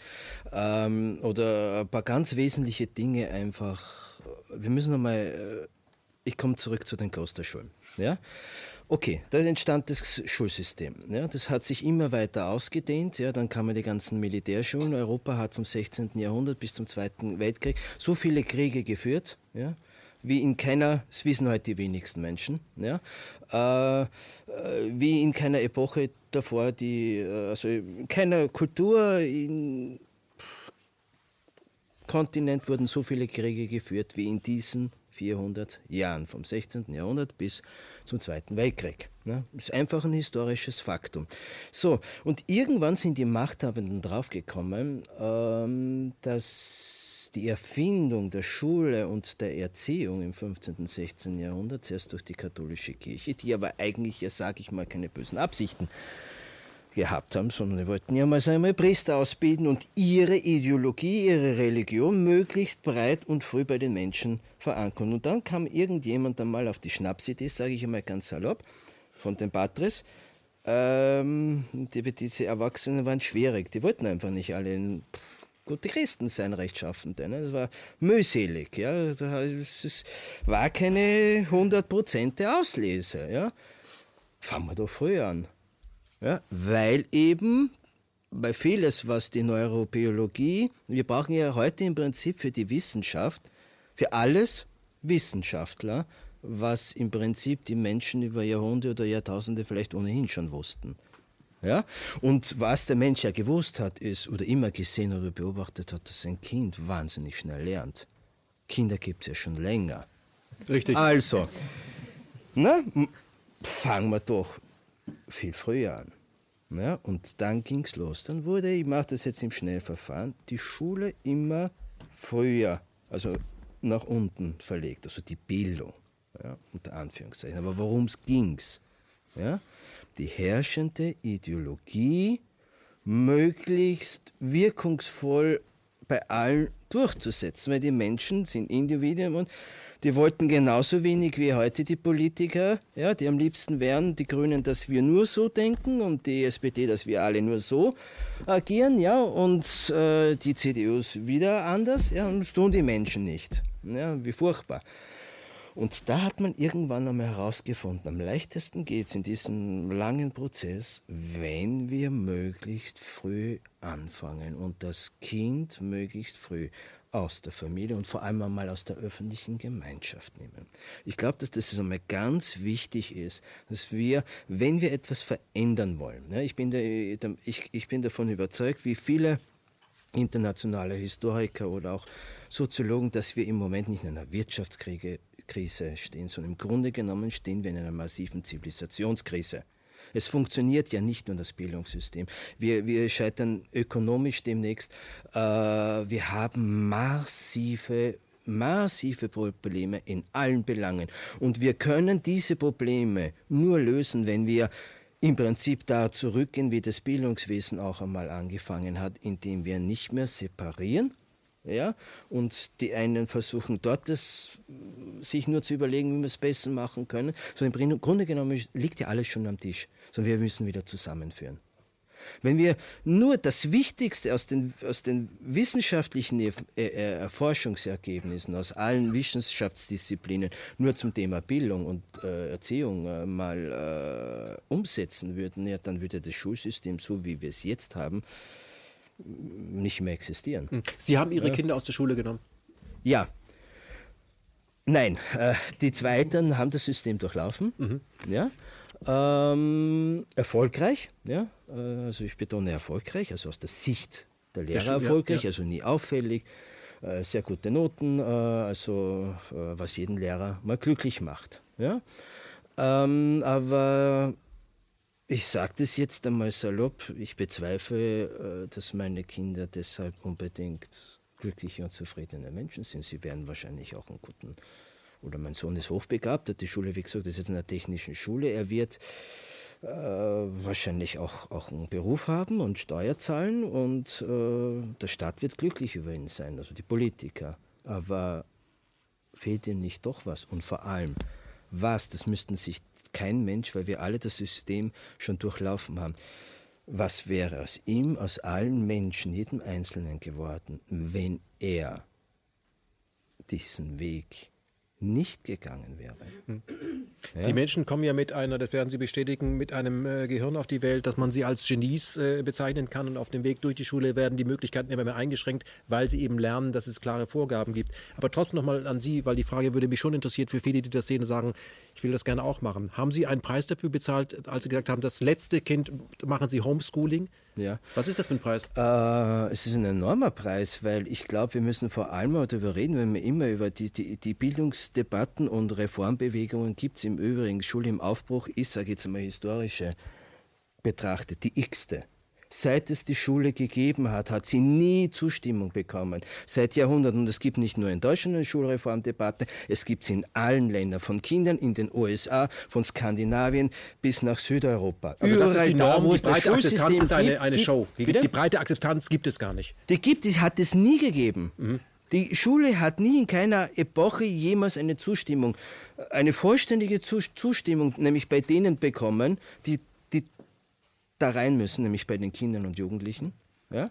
Über das sollten wir mal reden, weil wenn wir fragen wir doch einmal ein Kind, äh, oder äh, gehst du da gerne hin, nicht den Eltern gegenüber, wird es wahrscheinlich in Loyalität ja, äh, ja sagen, aber wenn die untereinander reden, sagt jeder nein. Am liebsten äh, würde ich morgen nicht hingehen. Es ja. ist einfach so. Ja? Aber welchen, welchen, Preis bezahlen Sie, dass, die, dass Ihr letztes Kind jetzt nicht in diese Schule geht? Beantworte ich Ihnen gleich. Eins noch.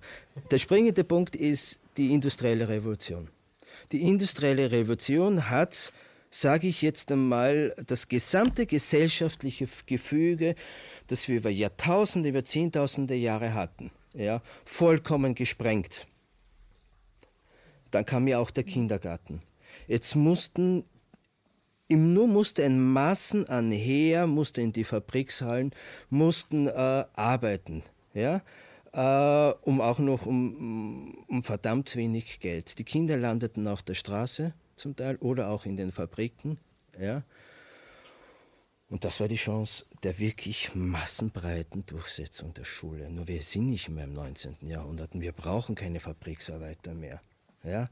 Weil in 10, 15 Jahren brauchen wir wahrscheinlich auch nicht mehr Schichtarbeiter bei den großen Autokonzernen, weil dann machen das sowieso ausschließlich alles Maschinen.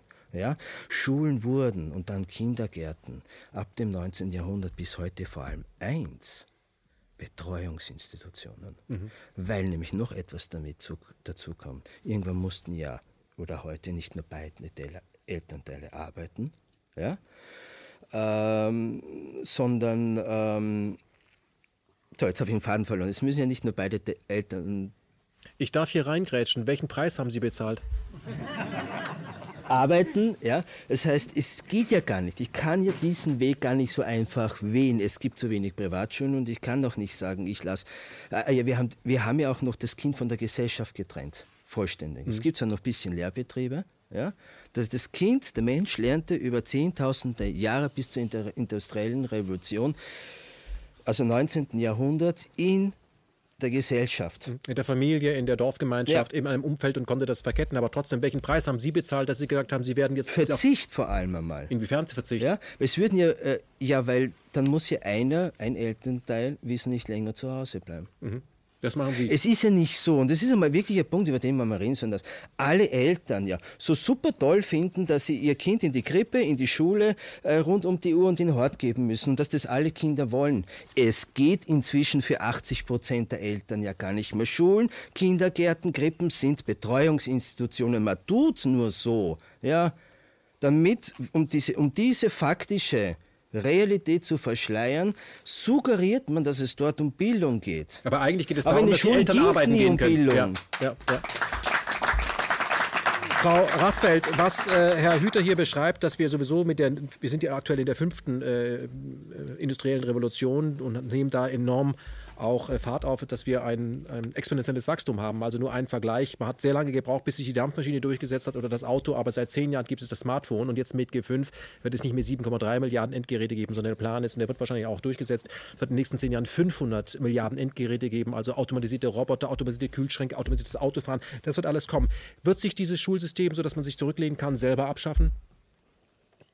Das kann sein. Also ich glaube, als erstes werden sich die Universitäten, die noch im alten Muster arbeiten, abschaffen, weil die Unternehmen ihre eigenen Universitäten gründen werden. So.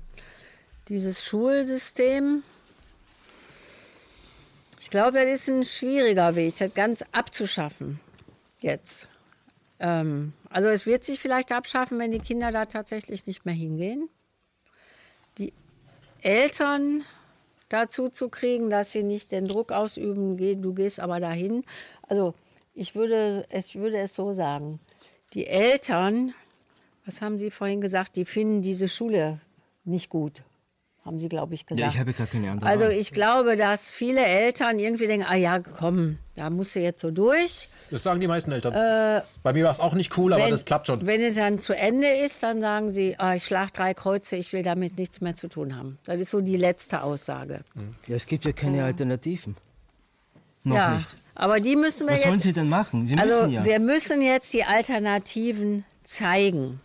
Ja, wir müssen die zeigen, weil sonst glaubt man es nicht.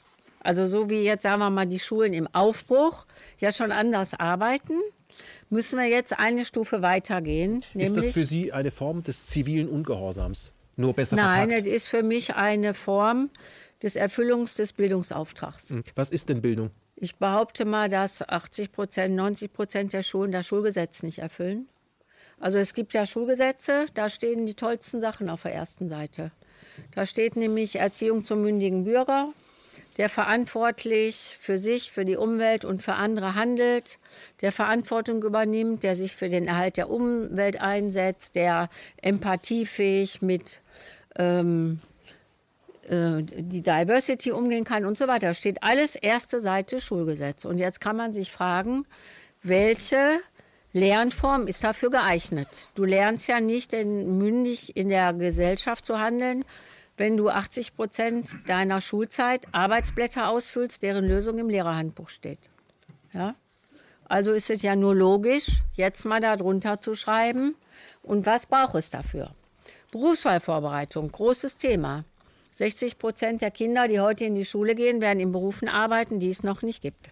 Sie werden viele disruptive Veränderungen haben. Sie werden wahrscheinlich auch mal zwischendurch arbeitslos. Sie müssen sich neu erfinden. Wie lernst du das? Doch nicht, indem du ein Praktikum an der Sparkasse machst, die es in zehn Jahren nicht mehr gibt. Also ich finde so Praktika ganz gut, weil man dann mal das Leben kennenlernt, aber das darf man nicht als Berufswahlvorbereitung deklarieren. Ja, wie kann so ein Lernformat aussehen? Bei uns ist, also ist nur jetzt eine Möglichkeit, heißt zum Beispiel Herausforderung. Ja, bei Herausforderung gehst du raus in die Welt, äh, hast nur 150 Euro zur Verfügung, musst dich durchschlagen äh, in einer Gruppe und lernst plötzlich, das Leben stellt jetzt die Fragen und nicht das Schulbuch. Ja? Sie schicken wirklich äh, junge Menschen auf Reisen. Ja, in Klasse 8, bei uns jetzt, in Klasse 8, 9 und 10 kriegen sie drei Wochen, um eine Herausforderung zu meistern, meistens in einer Gruppe. Also wenn einer ins Kloster geht, würde der jetzt eher alleine gehen, aber in der Regel in einer Gruppe. Und äh, Was sind das für Aufgaben? Das, also so von der, von der äh, Form her ist oft Fahrradfahren zu Fuß oder Paddeln. Ja, oder über Berge steigen, ja. über die Hohe Tatra, äh, vielleicht aber auch ein Buch schreiben ja. oder die Frontlinie vom Zweiten Weltkrieg abgehen und ein emotionales Tagebuch schreiben. Oder du gehst zu Fuß einmal quer durch Bayern. Und eine Herausforderung ist jetzt, du hast ja nur 150 Euro für alles, für drei Wochen. Das heißt, du kannst ja keine Jugendherberge und keinen Zeltplatz leisten. Du musst jetzt anklopfen abends. Hallo, können wir in Ihrem Garten übernachten? Können wir was für Sie tun? Und es kommen die tollsten äh, Gespräche und Begegnungen zustande. Und die erste Erfahrung, wenn Sie beim ersten, also beim zweiten Mal kennen Sie das schon, wenn Sie beim ersten Mal zurückkommen, sagen alle, ich hätte nie gedacht, wie freundlich die Menschen sind. Das heißt, die hatten ja im Kopf, kalte Gesellschaft, Menschen sind unfreundlich. Dann kannst du ja nur durch Erfahrung lernen. Mhm. Ja? Äh, großes Lernziel wäre auch mit Fremdem und Fremden sich anfreunden. Ja. ja?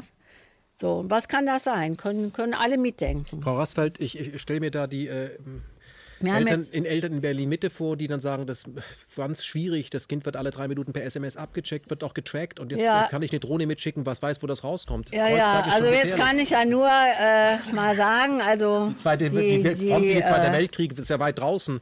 Die, äh, die ESBZ ist ja eine der beliebtesten Schulen, genau wegen dieser Lernformate, auch wegen Verantwortung und so weiter. Projekt lernen, alles Mögliche, Lernen im Leben, raus, 30 Prozent findet gar nicht in der Schule statt. Aber Sie haben recht, wenn dann dein eigenes Kind kommt, dann ist es nochmal anders. Sogar bei der neuen Schulleiterin, die ja total dafür ist, jetzt hat sie zwei Kinder an der Schule und erlebt das mal als Eltern. Ne? Also loslassen. Loslassen, das ist also eigentlich auch eine richtig gute Erfahrung für die, für die Eltern. Mhm. Und wir haben da schon viele kleine äh, kleine, gute strukturelle Dinge. Zum Beispiel, ehe du dein Kind anrufst, rufst du SOS-Telefon an, da sind andere Eltern an der Strippe, die dich dann beruhigen okay. und so. Aber wir haben trotzdem immer noch ein paar Eltern, die tatsächlich jeden Tag anrufen, Kind, es regnet seit vier, vier Tagen, du bist bestimmt ganz nass, soll ich dir Sachen bringen? Willst du nicht lieber nach Hause kommen? Und deswegen haben unsere Schüler vor zwei Jahren oder ich glaube vor drei beschlossen, dass sie kein Handy mehr mitnehmen. Das müssen Sie doch mal sagen. Bitte. Ist, ich, wenn, wenn, wenn, Kinder, Jugendliche, wenn, Kinder, wenn Eltern ihre Kinder anrufen, dann hat es oft damit zu tun, dass die Eltern Probleme mit ihrem digitalen Endgerät haben und die Kinder sollen erklären, wie man das richtig stellt. Okay, da können Sie andere Eltern fragen oder also da braucht man nicht seine also, eigenen was Kinder. Sie gerade gesagt haben, nee, die Kinder wollen noch, kein Mobiltelefon mitnehmen. Ich muss mal etwas dazu sagen. Es geht jemand mit, der über 18 ist. Nicht, dass es jetzt hier die große Erschrecken, weil die sind ja erst 13, wenn die beim ersten Mal gehen. Mhm. Die bräuchten eigentlich nicht den Erwachsenen, aber es ist so eine kleine rechtliche Absicherung. Aber dieser Erwachsene hält sich komplett im Hintergrund. Auch wenn die in die falsche Richtung fahren oder so, sagt gar nichts. Also der ist eher so. Also wir nehmen Studenten mit, Lehramtsstudenten, die jetzt eben das lernen, was sie an der Uni nicht lernen. Wie eine Gruppe tickt, selber eine Herausforderung haben, sich selber plötzlich kennenlernen, sehen, welches Potenzial da in diesen jungen Menschen steht. Natürlich gibt es auch Zoff zwischendurch. Das ist alles auch geplant irgendwie, aber das Leben läuft nicht nach Plan. Du lernst zu scheitern, neue Ideen zu haben. Ja, du bist in der Natur die ganze Zeit. Auch eine tolle Erfahrung. Frau Rasfeld, wie viele Schulen gibt es in Deutschland? 50 von dem, wie Sie jetzt sprechen. Mhm. Und wie viele Schulen gibt es insgesamt in Deutschland? 40.000. Sie machen also 50 Schulen schon bei 40.000 Schulen. Das ist ja richtig gut. Ja, aber ich muss jetzt mal dazu sagen, ja, wir brauchen einfach die Bilder. Und diese 50 Schulen, die machen wir zum Teil auch ein bisschen abgewandelt. Ja. Das ist eine Graswurzelbewegung und Presse hat jetzt mal dazu beigetragen. Es gab nämlich drei große Berichte in der Süddeutschen und in der FAZ und dann plötzlich haben andere davon gehört und rufen auch an. Mhm. Aber die, solche Dinge, glaube ich, verbreiten sich vielleicht jetzt schneller, als man denkt. Und ich muss noch mal etwas sagen, weil die meisten das nicht wissen. Ähm, wir haben, sprechen ja hier schon über, den, über die gesamtgesellschaftliche Haltung und die Probleme, die wir dadurch haben und durch das Wachstumsparadigma und durch unsere Konkurrenzgesellschaft. Es wurden 2015 17 globale Ziele verabschiedet. für eine andere Gesellschaft. Die 17 Global Goals oder Sustainable Development Goals, die bis 2030 will man große Schritte in die Richtung gemacht haben. Dort gibt es ein Ziel, Ziel Nummer 4, Quality Education. Hochwertige, inklusive, zukunftsorientierte Bildung. Und die UNESCO hat einen Weltaktionsplan Bildung für nachhaltige Entwicklung rausgebracht und Deutschland hat einen nationalen Aktionsplan Bildung für nachhaltige Entwicklung. Darin steht, wir brauchen eine andere Gesellschaft. Bildung ist der Schlüssel. Wir brauchen Visionen, Kreativität, Mut. Wir müssen unsere Schulen neu denken, diesen Haltungsparadigmenwechsel eingehen. Das ist bildungspolitisches Programm, weiß kein Mensch, liegt in der Schublade. Bildung soll sich ausrichten an Wissen erwerben, Zusammenleben lernen, handeln lernen, lernen zu sein, wer bin ich eigentlich und so weiter. Und das kannst du nicht in den wenigen Fächern. Dazu brauchst du, wie Herr Stern das auch sagt, ich bin auch dafür, dass wir den Begriff Schule und Test und so alles abschaffen, weil du hast sofort die alten Bilder. Wir brauchen jetzt Bildungslandschaften. Ja? Ein Kind kann in die Bücherei gehen, mit einem Vogelexperten morgens um 4 Uhr unterwegs sein, auf Herausforderung sein, äh, hier ein Praktikum machen. Klar, bis nachts um drei abbauen. Genau, ne? oder äh, die, die Büchereien, die Museen und so weiter. Ja. Das muss, ist aber, müssen wir sehen, dass das gleichwertig ist. Dass wir nicht sagen, ja, also Mathe ist wichtig, ja, und da machst du mal was Nebensächliches bei der Freiwilligen Feuerwehr von mir aus. Ja? Und diese Bildungslandschaften, ich nenne die auch gerne Innovationszentren. Also jedes Unternehmen, was kein Innovationszentrum hat, würde untergehen. Hm. Schulen, die auf die Zukunft vorbereiten wollen, haben haben nicht eine Abteilung Innovationszentrum. Und jetzt brauchen wir, ich habe da gerade äh, für ein Buch, was demnächst rauskommt, einen langen Artikel drüber geschrieben. Jetzt müssen wir diese Beispiele haben. Und die müssen wir aufbauen.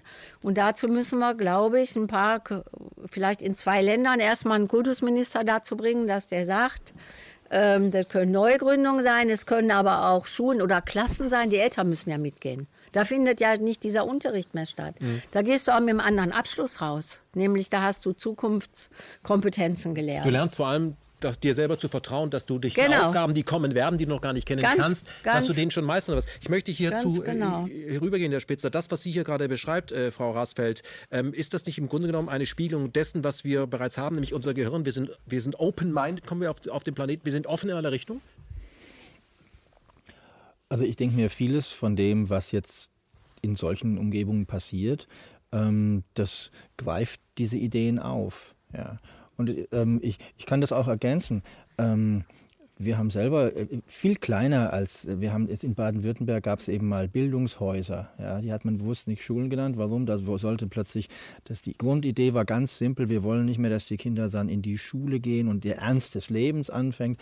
Und dann hat man überlegt, wir bringen doch mal die Kindergärten und die Schulen zusammen und machen das durchlässig. Die gehen also, die werden nicht mehr eingeschult, die gehen irgendwann mal statt in den Kindergarten in die Schule. Und das geht, weil die sind, es ist ein Haus, wo die Kinder halt sind. Und jeder geht dann, wann, oder, oder jeder wird sozusagen, genießt die Bildung, die er braucht und die er gerne möchte. Und ähm, das war baden-württembergsweit in, in mehreren Dutzend Häusern dann äh, implementiert worden und wir haben das wissenschaftlich ein bisschen angeschaut. Interessant war, dass sich im Grunde genommen dass, dass die Befürchtung war, dass jetzt die Kindergärten verschulen. Ja. Meine Hoffnung war, dass die Schulen verkindergarten.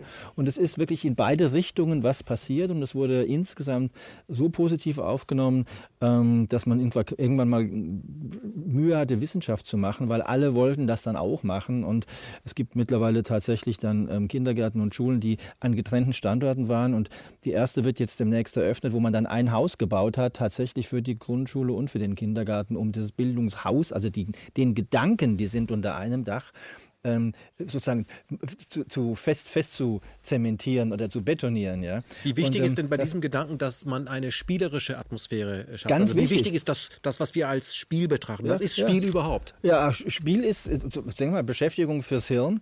Und ähm, wenn, wenn kleine Kinder, da denkt man immer, die machen irgendeinen Blödsinn, aber schöne Studie, wenn ich Kindern zeige, dass zum Beispiel ein Glas fliegt und drücke ich ihn, und wenn ich ihnen hinterher dann ein Glas in die Hand drücke, dann gucken die, fliegt es wirklich und heben es hoch und lassen es runterfallen. Elf elf Monate alte. Das heißt, die probieren aus, stimmt das, was ich da gerade gesehen habe, und verhalten sich im Grunde wie Wissenschaftler, indem sie Hypothesen testen. Ja, also elf Monate alte testen schon Hypothesen, wenn sie gerade gesehen haben, hoppla, hier stimmt was nicht, hier muss ich nachgucken, wie es denn nun wirklich ist. Ja? Und das machen eben Kinder spontan. Und wir denken, die machen Blödsinn. Nein, die machen spontan, setzen die sich mit der Welt auseinander und das nennen wir Lernen. Ja?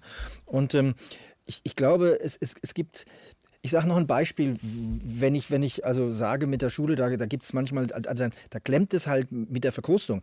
Wir haben zum Beispiel herausgefunden, indem wir mal untersucht haben, was machen Le Lehrer vormittags und was machen die gleichen Lehrer mit den gleichen Schülern nachmittags, wenn sie aber nicht mehr in die, wenn sie nicht mehr Schule spielen, also Schule, sondern Hort. Ja? Und das Verrückte ist, die gleichen Lehrer mit den gleichen Schülern machen vormittags Dinge, die dem Lernen abträglich sind. Pauken. Pauken, genau, machen, spielen sozusagen vormittags Schule und Pauken und spielen nachmittags Hort, wo es Spaß macht und wo man mit Spaß lernt wirklich die, die, gleichen Schüler und die gleichen Lehrer.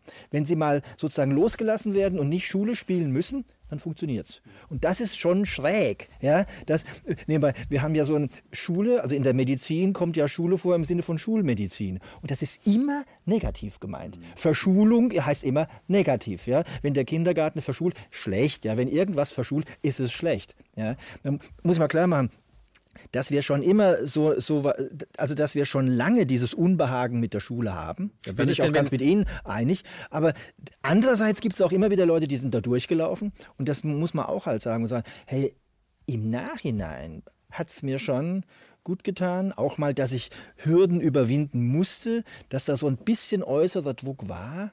Also Darf ich noch ein Beispiel sagen? Aber das habe ich im Leben auch. Ja, Dazu brauche ich ja, Schule ja, Aber in Echtsituationen. Aber in echt, also in, ja, ich meine. Für, für also keine Schule würde nicht bedeuten, äh, couchen und gar nichts Nein, tun, sondern eben, das ist ganz heißt nicht, dass weniger Herausforderungen Nein, sind, sondern welche, die man, auf die man trifft und der man sich. Äh, ja, aber ich sage, sag, also ich bin vielleicht ein schönes Beispiel, weil ich hatte wirklich eine schwere Leserechtschreibschwäche. Das weiß ich, das kann ich, habe ich mittlerweile diagnostiziert. Das haben Sie schriftlich? Das habe ich, also das habe ich von, das habe ich von mir selber verschriftlicht. Ja, ich, ich konnte einfach nicht lesen. Und das ist ganz schrecklich, wenn man in der ersten Klasse ist und ähm, irgendwann können alle so ein Buch aufschlagen und einfach loslesen. Und ich habe buchstabiert. Ich konnte immer nur buchstabieren. Es war und dann ich habe dann irgendwann gelernt, ja, wie man, wie man sich durchmogelt. Zum Beispiel dadurch, dass man ständig sich meldet. Und wenn es dann ans Vorlesen geht, dann kommt man nie dran. Warum? Weil der quatscht ja eh schon so viel. Ja? Und so musste ich in der Schule, bin durch die Schule durchgekommen, ohne lesen zu können.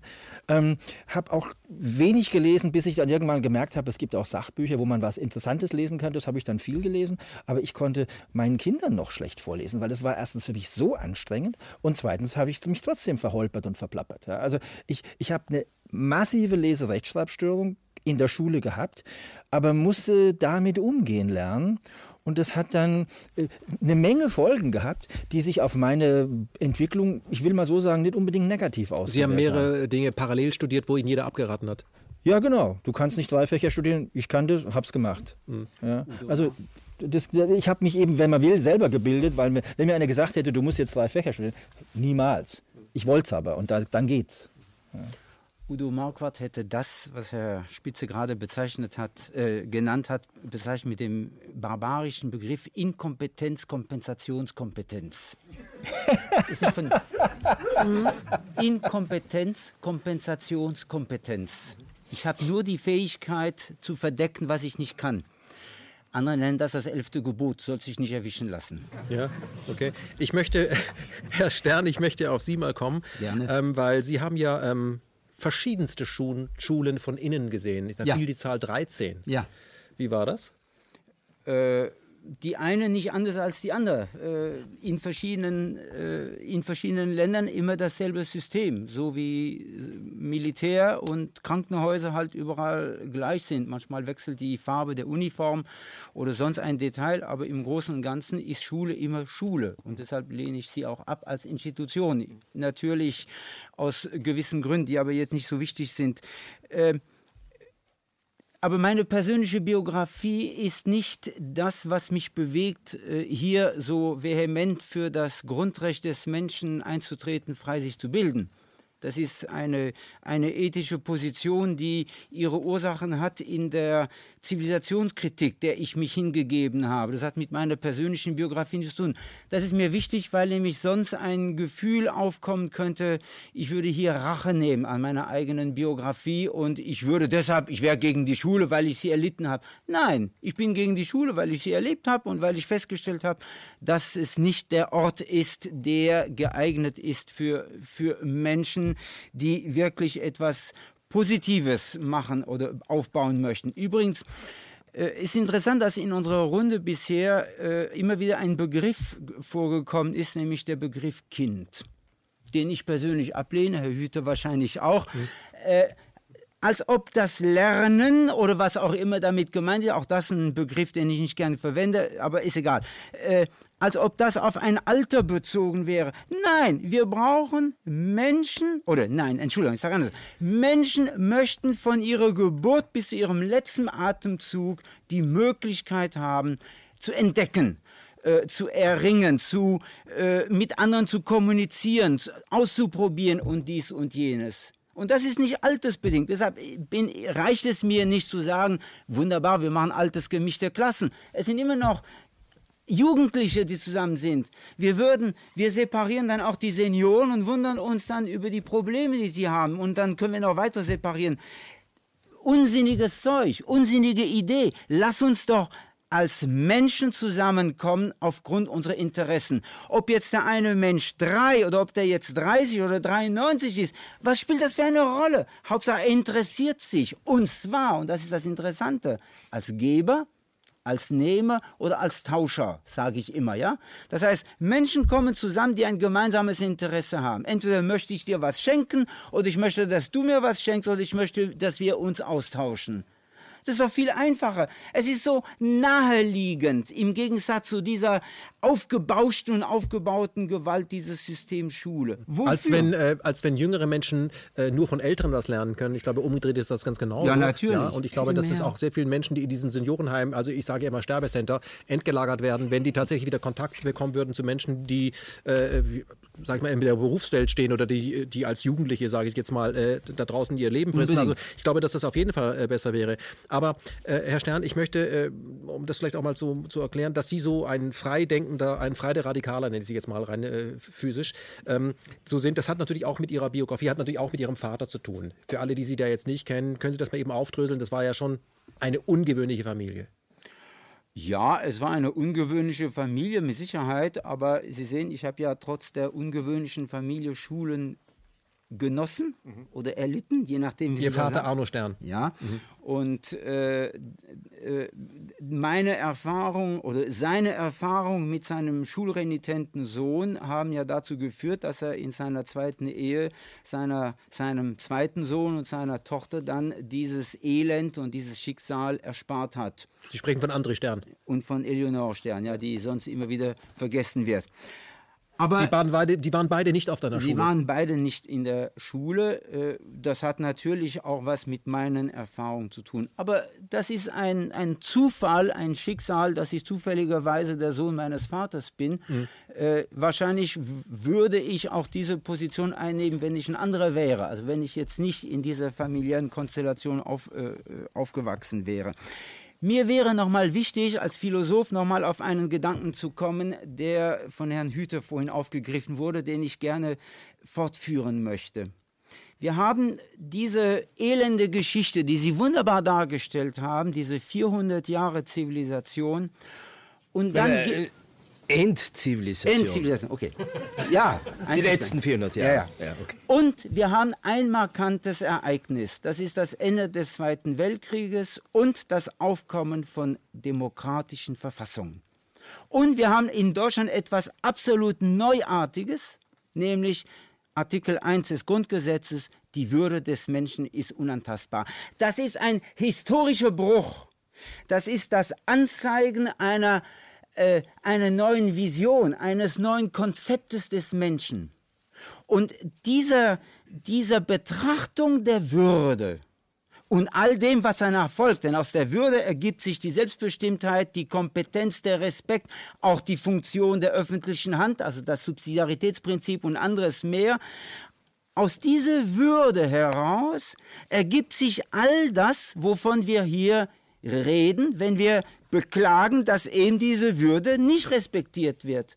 So einfach ist es also. Das heißt, wir sollten schlicht und einfach die 19 ersten Artikel des Grundgesetzes mal ernst nehmen den Staat, die öffentliche Hand also in die Schranken weisen und sagen, hallo ihr Lieben, ihr seid dafür da, um uns zu dienen und nicht umgekehrt. Und deshalb ist es wichtig, dafür zu sorgen, dass diese Würde uneingeschränkt von der ersten Sekunde der Zeugung wohlgemerkt, also nicht erst seit der Geburt, der Zeugung bis zum letzten Atemzug, wir sind bei einer Debatte, die unschön ist über Transplantation und so weiter, dass das respektiert wird. Und wenn dem so ist, dann haben wir alle Probleme gelöst. Mhm. Dann ergibt sich daraus, danke, dann ergibt, dann ergibt sich daraus, ich würde sagen, neues Glück, neues Spiel. Wir können dann anfangen. Herr Stern, ich möchte jetzt mal von der Spitze der Pyramide herunter argumentieren.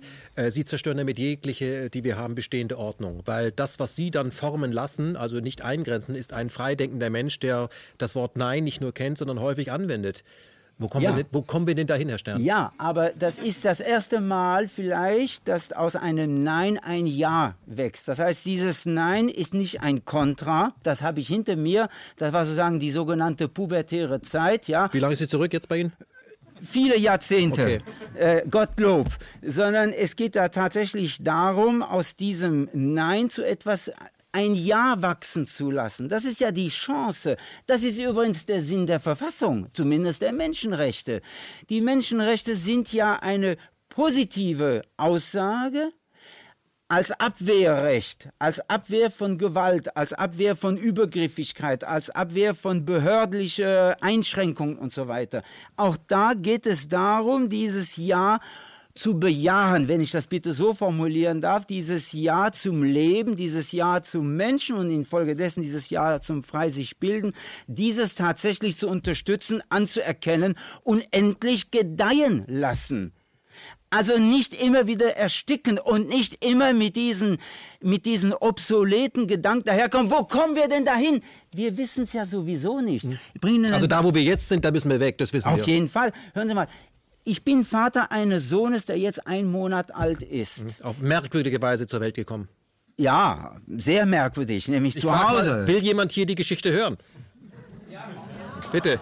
In einer Hausgeburt ohne, Medika ohne medizinische Eingriffe. Ja? Und ohne Hebamme. Und ohne, ohne Hebamme, weil Hebammen heute leider Gottes widerwillig äh, zu, äh, verlängert, zum verlängerten Arm der Medizin gemacht worden ist, sehr zu ihrem Leidwesen. Denn die meisten Hebammen würden ja gerne was anderes sagen.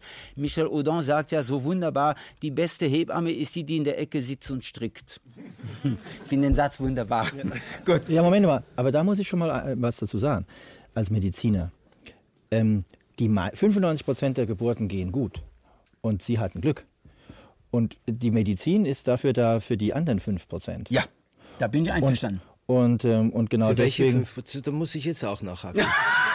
für die 5% problematische Geburten. Aber wir haben in Deutschland inzwischen es etwa 30 Es gibt nur 2% seit 20, 30 Jahren. Faktum. 2% aller Kaiserschnittgeburten sind nur äh, wirklich Indi indi indi er meint ja gar keinen Kaiserschnitt. Ich meine einfach, nein, ich, ich, also wie viel, wie viel, dass wir mehr Kaiserschnitte haben als indiziert sind, das wissen wir lange. Ja klar, das ist Mode geworden aus verschiedenen Gründen. Aber ich, ich sage das deswegen, weil ähm, man kann sich natürlich über, über die Medizin, die dann auch so, ich sag mal, so maschinenhaft abläuft, ja, da kann man sich darüber beschweren. Aber ich, ich möchte es mal an einem Beispiel äh, sagen, wo wir das ganz gerne haben in jedem Flugzeug wird eine Checkliste abgearbeitet. Ja? Das funktioniert, das funktioniert, das. Also routinemäßig und richtig sklavisch machen Co-Pilot und Pilot, machen da was durch mit dem Erfolg, dass man heute im Flugzeug wesentlich sicherer reist als zum Beispiel im Auto, wo, wo, das, wo keine Checklisten durchgegangen werden. Ja.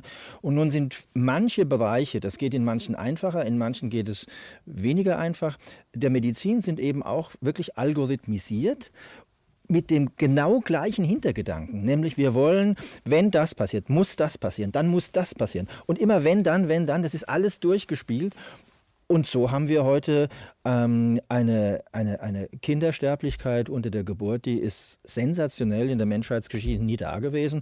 Wir, wir fliegen in zehn Kilometer Höhe und es passiert kaum irgendwas. Also wir können Dinge tun, weil wir weil wir ein, ein, ein Niveau der Professionalität erreicht haben bei der Fliegerei und in Bereichen der Medizin, äh, die, die nebenbei wir alle gerne hätten. Also nicht so, dass ich, ich, ich habe nichts gegen Checklisten von Piloten, solange die deswegen eher oben bleiben.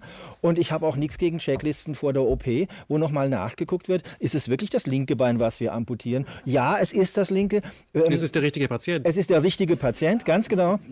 Nein, es ist, ist ja kein Witz. Man hat mittlerweile in, in Operationssäle die gleichen Checklisten eingeführt wie in der Fliegerei. Weil eben manchmal dann doch was übersehen wird, weil jeder denkt, das haben wir doch alles schon längst gecheckt.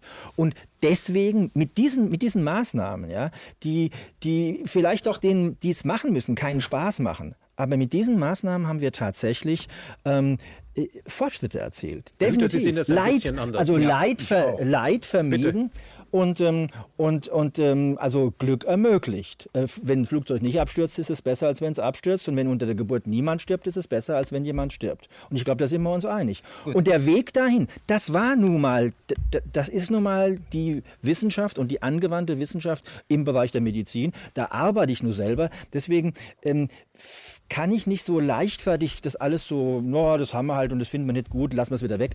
Äh, das finde ich, das geht nicht. Gut, also nochmal. Darf ich kurz, jetzt. Entschuldigung, bitte. Moment, bitte. Ganz kurz. Das Wichtigste, was die Medizin nicht kann, ist das Vertrauen schenken. Das Wichtigste, was eine Gebärende braucht, ich rede nur von der, von, von, von der Geburt, nur von der Schwangerschaft. Das Allerwichtigste, was eine Mutter braucht, ist Ruhe und Vertrauen. Und das ist genau das, was die Medizin der Mutter nicht gibt. Sie misstraut der Gebärenden, sie misstraut, dass die Frau in der Lage ist, das zu tun. In 5% mag es ja so sein, aber in 95% der Fälle, die in Kreissaalgeburten sind, ist das nicht so, sondern da wird in der Tat eine Bevormundung gemacht und das ist furchtbar. Aber ich wollte eigentlich noch mal ich jetzt darf, ganz darf, kurz, Herr Hüter. Ja, danke. Sie haben beide meines Erachtens nicht ganz recht. Äh, es ist ein bisschen schwarz-weiß malen. Es ist eine Erzählung der Medizin im Westen. Früher sind so viele Kinder bei der Geburt gestorben. Dank uns haben wir die Kinder, ich mache das jetzt vereinfacht, die Kindersterblichkeit in allen OECD-Staaten, allen westlichen Ländern liegen wir schon mindestens seit 30, 40 Jahren bei unter 2%. Das ist auch richtig. Geht dann nämlich ausführlich auch in meinem Buch drauf ein. Ja? Nur die Geschichte ist nicht ganz so abgelaufen. Wie Sie sie schildern. Mal, das ist erstmal Faktum, ist Faktum ist, ein Drittel aller Kinder sind, das wissen wir heute, seitdem es den Sapiens gibt, bis zum 19. und 20. Jahrhundert, bis zum 14. Lebensjahr verstorben. Aber sie sind nicht bei der Geburt verstorben. Und sie sind nicht gestorben, weil die Menschen unfähig waren, Kinder auf die Welt zu bringen, weil die Betreuung der Hebammen so schlecht war, etc. Es ist ein großer Mythos der Medizin aus Unwissenheit. Nur heute gibt es dazu schon seit, seit mindestens 20 Jahren ist das Thema historisch aufgearbeitet, sondern aufgrund natürlich auch von, von, äh, von Hygiene. Ähm, aber davon Infektionsfehler. Ich, rede von, ja? ich rede von Wissenschaft. Die Kindersterblichkeit ist in der Tat, das ist, die Medizin hat ein paar hervorragende Beiträge einen hervorragenden Beitrag dazu geleistet, dass die Kindersterblichkeit, das ist ja eigentlich der größten Menschheitsschritte, ja, also Fortschritte meines Erachtens, die in der Menschheit gibt, dass die Kindersterblichkeit, ja, die, die, die seit es dem Sapiens geht, bei einem Drittel lag, ja, ja, aber nicht die Geburtssterblichkeit, also die Säuglingssterblichkeit, sondern die Kindersterblichkeit, dass die so weit nach unten gegangen ist. Deshalb haben wir, und das ist nämlich im Grunde genommen einer der wichtigsten, ganz ein wichtiges Thema, deshalb haben wir ja auch vom 19. Jahrhundert an diese äh, auf der ganzen Welt diese äh, Bevölkerungsexplosion gehabt. Ja, ja? Weil nicht die Menschen, wie es uns suggeriert werden, wir würden auf eine unendliche äh, Überbevölkerung zuschauen, das ist ja Nonsens, sondern weil das ist, äh, wir erstens einmal 10, 15 Jahre auch älter geworden sind, aber da ist der Zenit erreicht, ja, sondern weil eben so, weil endlich einmal all, fast alle Kinder überleben. Das ist ein wirklich großer Fortschritt ja. des Westens, das zusammengebracht Das ist unsere Zivilisation ja? und, und die, die Aber gründet wiederum auf, auf wissenschaftlich. Moment, die gründet auf Wissenschaft. Ich, ich, wollte auch gar nicht als Mediziner ja? sprechen. Das war nur so ein Beispiel, weil wenn man von der Geburt spricht, da sind tatsächlich früher mehr verstorben. In Washington D.C. versterben immer noch mehr als in Entwicklungsländern. Das hat aber wieder die, die Probleme der armen Menschen in den USA. Ähm, aber was, was ich sagen will, aber ist, wir nicht, haben, bei der Geburt sterben nicht so viele Kinder, weder früher noch Moment. heute. Und in Krankenhäusern, Moment, ja, da wird nie darüber gibt, gesprochen, dass aus den, aus den Krankenhäusern, aus den OPs Mütter und Kinder nicht mehr zurückkehren. Da wird überhaupt nicht drüber gesprochen. Und dieser Anteil ist wesentlich höher als die Kinder, die heute noch außerhalb von Krankenhäusern sterben ist einfach Faktum. Darf ich nochmal zurückkommen? Also die, wir dürfen die Fakten, Moment, ganz kurz, die, die, die, bei den Fakten müssen wir bleiben. Und die Fakten ja, sind so, Faktum, es, Moment, es gibt Geburtskomplikationen, die haben eine gewisse Häufigkeit. Die Häufigkeit wurde deutlich gesenkt. Natürlich sind die Kinder früher im Lauf, also die sind, die haben das 14. Lebensjahr nicht erreicht, das stimmt auch. In Afrika 10 Millionen, gab es immer 10 Millionen Säuglinge, die jedes Jahr tot waren. Jetzt sind es noch 5 Millionen, das ist immer noch 5 Millionen zu viel. Und wir haben die nicht mehr. Warum? Wegen, Wissen, wegen, wegen ich sag mal, wissenschaftlichen Fortschritten und die, diese, diese ich habe sie vorhin Zivilisation würde genannt, Afrika wir, den Komfort haben, würde Europa, Afrika den Komfort haben, ja?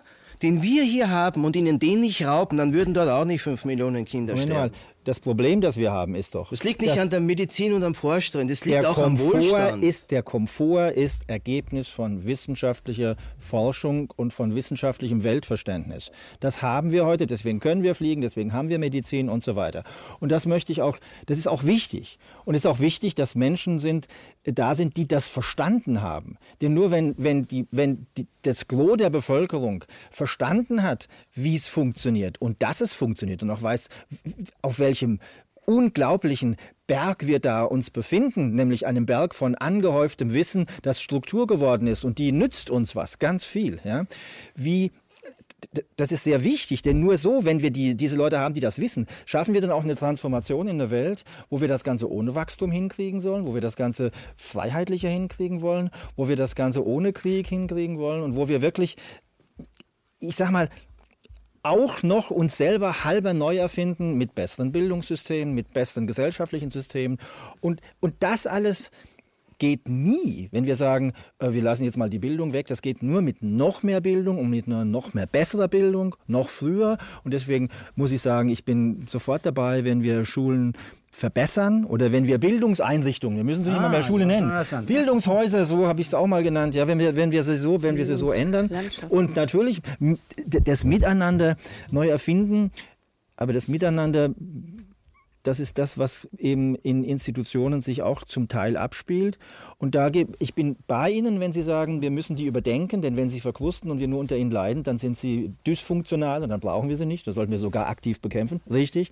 Andererseits Menschen, die in Gruppen, die größer sind als 150, das sagt wieder die Hirnforschung, leben, brauchen Institutionen, weil menschliche Gehirne nicht mit mehr als 150 anderen so auf Augenhöhe umgehen können. Wenn, das, wenn die Gesellschaften größer werden, und wir brauchen heute im Grunde eine globalisierte Gesellschaft, weil anders kriegen wir diese Kultur überhaupt nicht hin, von der wir ja alle leben, sprich Internet, Informationsverarbeitung, Flug und so weiter.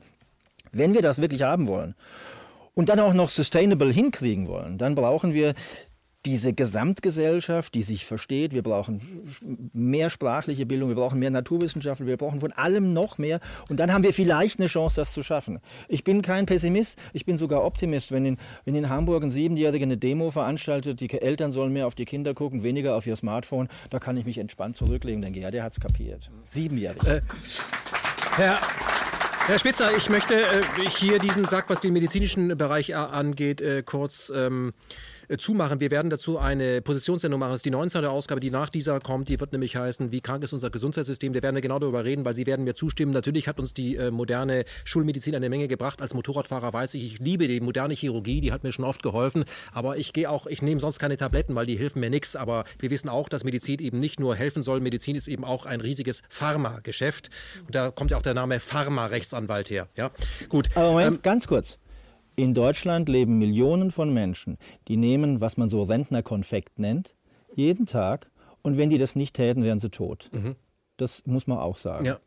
Und, ähm, Aber Sie werden mir zustimmen, dass es äh, ein paar Großproduzenten von Medikamenten gibt, die in jeder Krankheit ein neues Geschäftsmodell entdeckt haben. Das ist richtig. Und wir brauchen nicht mit Ritalin Kinder schon von, von der Grippe bis zur, bis zur Abitur vollstopfen, damit sie ein System durchlaufen, das wir gar nicht mehr brauchen. Hm. Das ist auch richtig. Ist auch medizinischer Das ist auch richtig. Aber Momente mal, es gab eben, es, das muss ich ganz kurz auch mal klar machen. So wie vor 100.000 Jahren, wenn die Horde da sitzt am Lagerfeuer, ja, und dann kommt der Säbelzahntiger und alle springen auf und rennen dahin. Und einem wird schwarz vor den Augen. Ja, der hatte Pech. Heute sagen wir, die da aufgesprungen sind und denen es nicht schwarz vor den Augen, bei denen waren einige mit Bluthochdruck dabei. Und der eine, der hatte einen niedrigen Blutdruck und deswegen wurde der aufgegessen. Mhm. Heute sagen wir, Bluthochdruck ist eine Krankheit, die behandeln wir mit Medikamenten und dadurch lebt dieser Mensch Jahrzehnte länger, äh, hat Nebenwirkungen, der fällt auch mal um, ja, ist impotent mal eine Weile, bis er sich dann gewöhnt hat und, und, und, und, und. Ganz schrecklich. Aber wir behandeln die Krankheit, weil der lebt dann länger. Mhm. So, Analogie, ADHD. Die sitzen wieder am Lagerfeuer, vor 100.000 Jahren. Und es gibt halt Leute, weil Menschen verschieden sind. Der eine, der konzentriert sich auf sein Problem und hat dann ein Problem, konzentriert sich, ja. Und, ähm, und da hinten raschelt der konzentriert sich, alle rennen los, der konzentriert sich und der hat es nicht überlebt, ja.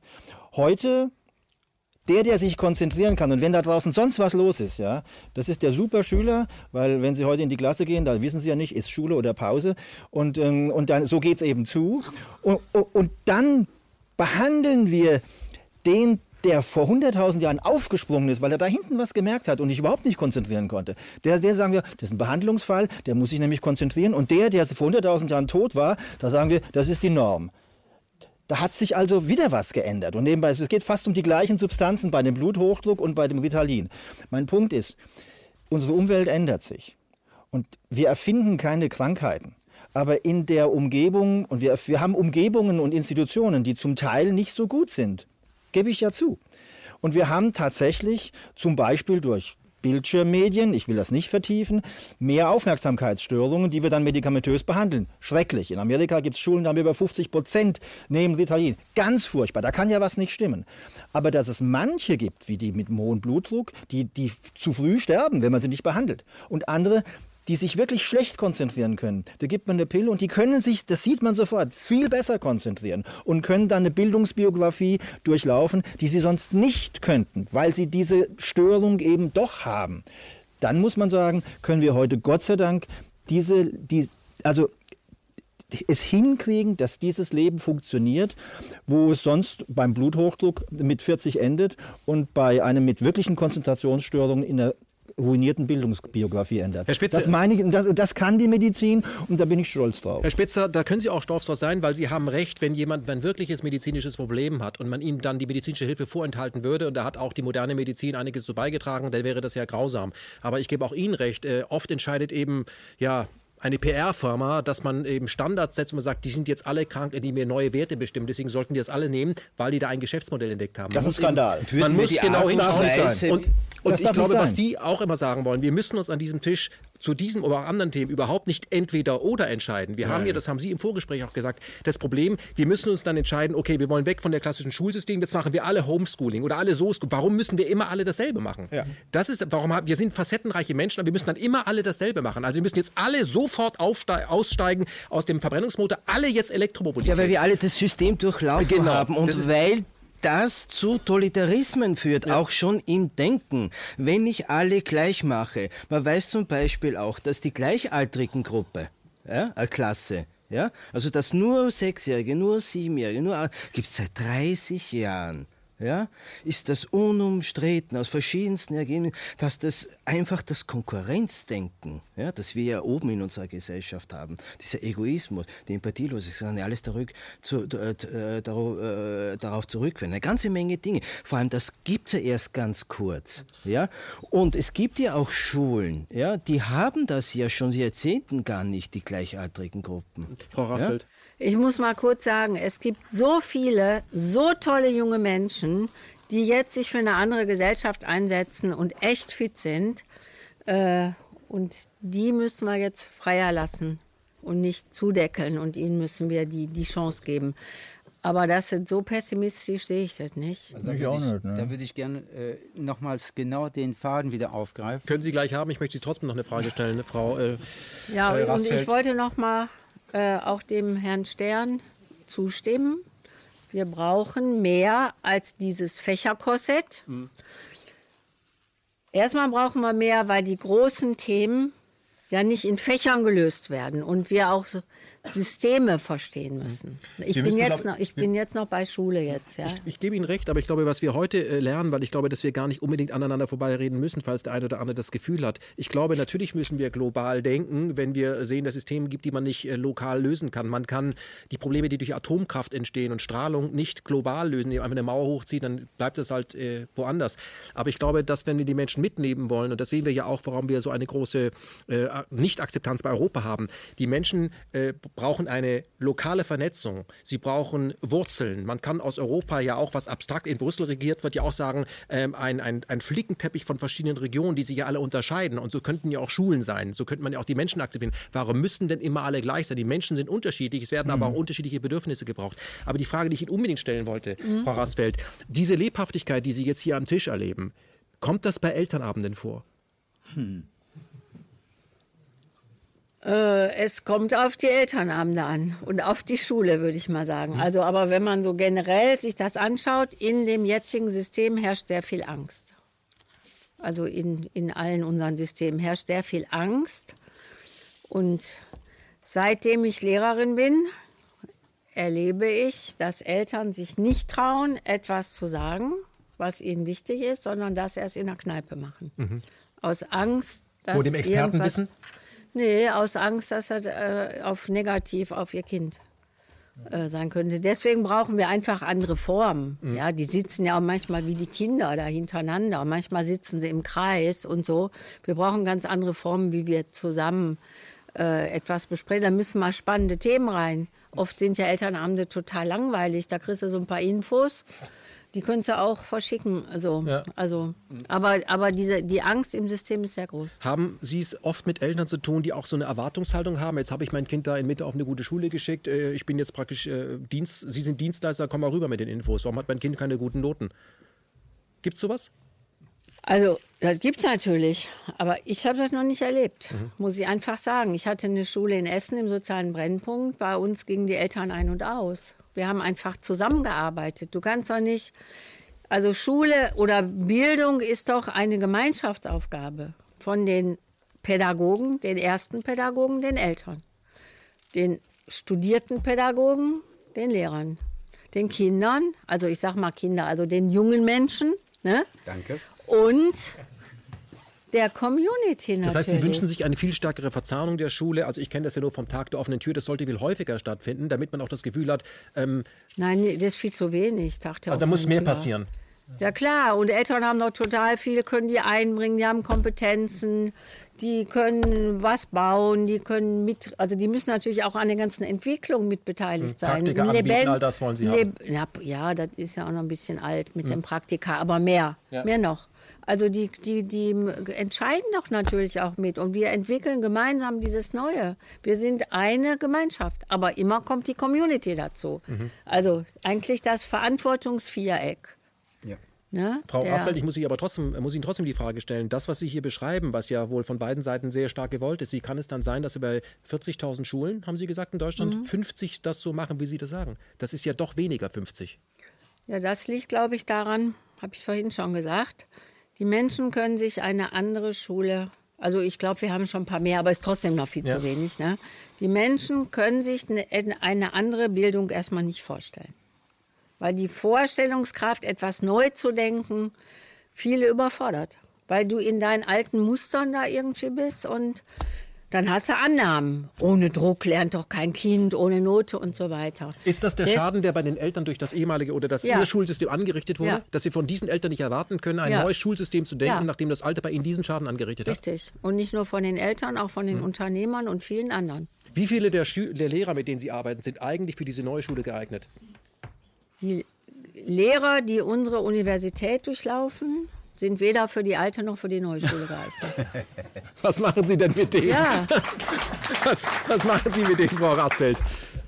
ja, was machst du? Also ich glaube, wenn du schon es anders aufstellst, dass der Lehrer nicht der alleinige Ansprechpartner ist. Ich nehme jetzt mal Bildungslandschaft, dann hast du viele Lehrer. Die Kinder können gegenseitig Lehrer sein und es geht ja um eine Haltungsänderung. Es geht um eine Haltungsänderung in unserer Gesellschaft, in unseren Unternehmen, bei Eltern glaube ich auch inzwischen und auch bei den Prof professionellen Pädagogen, sage ich jetzt mal. Ja. Eltern sind ja auch professionelle. Äh, und Haltungsänderungen sind schwer. Da musst du mal eine neue Erfahrung haben, da musst du mal aus, out of the box. Aber man kann Haltung verändern. Ja, und da gibt es auch verschiedene Möglichkeiten. Ratschel, das interessiert mich, weil das ist das Spannende. Wie kommen wir denn zu dieser, jetzt sage ich das schlimme Wort wieder, Schule? Wie kommen wir denn zu diesen neuen Lernräumen von dort, wo wir jetzt sind? Wir können nicht Klick machen. Wie, wie, wie, wie soll das funktionieren? Gibt es da ein Patentrezept? Was gibt es für Möglichkeiten, wo Sie sagen, das wünschen Sie sich, ist im Moment nicht gegeben? Auf was fehlt uns mhm. was? Also ich glaube erstmal, dass die öffentliche Aufmerksamkeit viel zu wenig da ist. Also für dieses Gute und was es schon gibt und für diese übergreifenden Ideen, worüber wir uns gerade unterhalten. Der Metablick aufs System, ja, der ist ja, der wird ja, der wird ja wenig gemacht. Das ist, du, du meckerst über die Schule, du, die Schule ist immer ein Problem, aber so dass man jetzt mal auch die Kinder zu Wort kommen lässt. Hier ist jetzt leider auch kein Kind. Das würde auch schon viel bewirken. Ähm wir versprechen an dieser Stelle, wir werden eine Sendungsposition machen. Da sind alle unter 18. Ja, das ist wichtig. Also ich sag mal, ich kann jetzt nur so einzelne Beispiele sagen.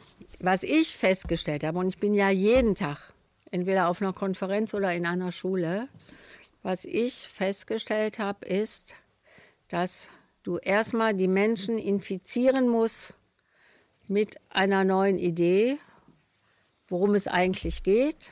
Also wir können Gesellschaft verändern und so weiter. Und klar machst, wie Schule da drin verzahnt ist und welchen Beitrag Schule jetzt leistet und welchen sie leisten kann. Schule, Bildung, sage ich jetzt mal.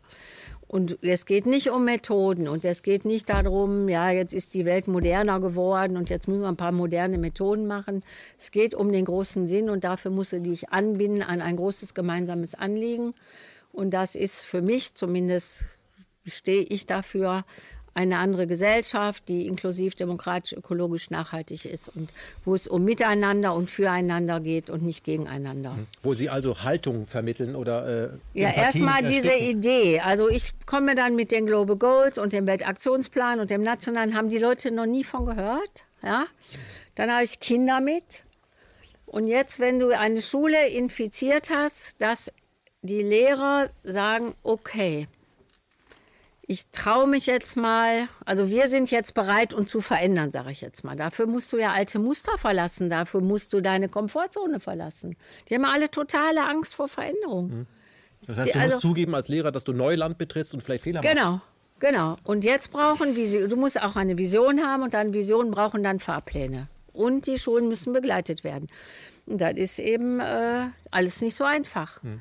So, aber man kann, man kann es... Äh, man kann es schaffen und wir brauchen eben viele Bilder und manchmal brauchst du auch Kinder. Ich hatte neulich eine Schulleiter, also ich mache auch so Schulleitungstransformationsseminare und da hatte ich zwei Schüler mit, noch gar nicht von meiner Schule, von einer anderen. Und die haben erzählt, die eine, ähm, die hatten einen Projekttag pro Woche, wo sie zu den Global Goals Ideen entwickeln konnten und in die Welt bringen konnten. Sie hatten die tollsten Sachen gemacht. Ein Benefizkonzert und dieses und jenes, alles aus sich heraus.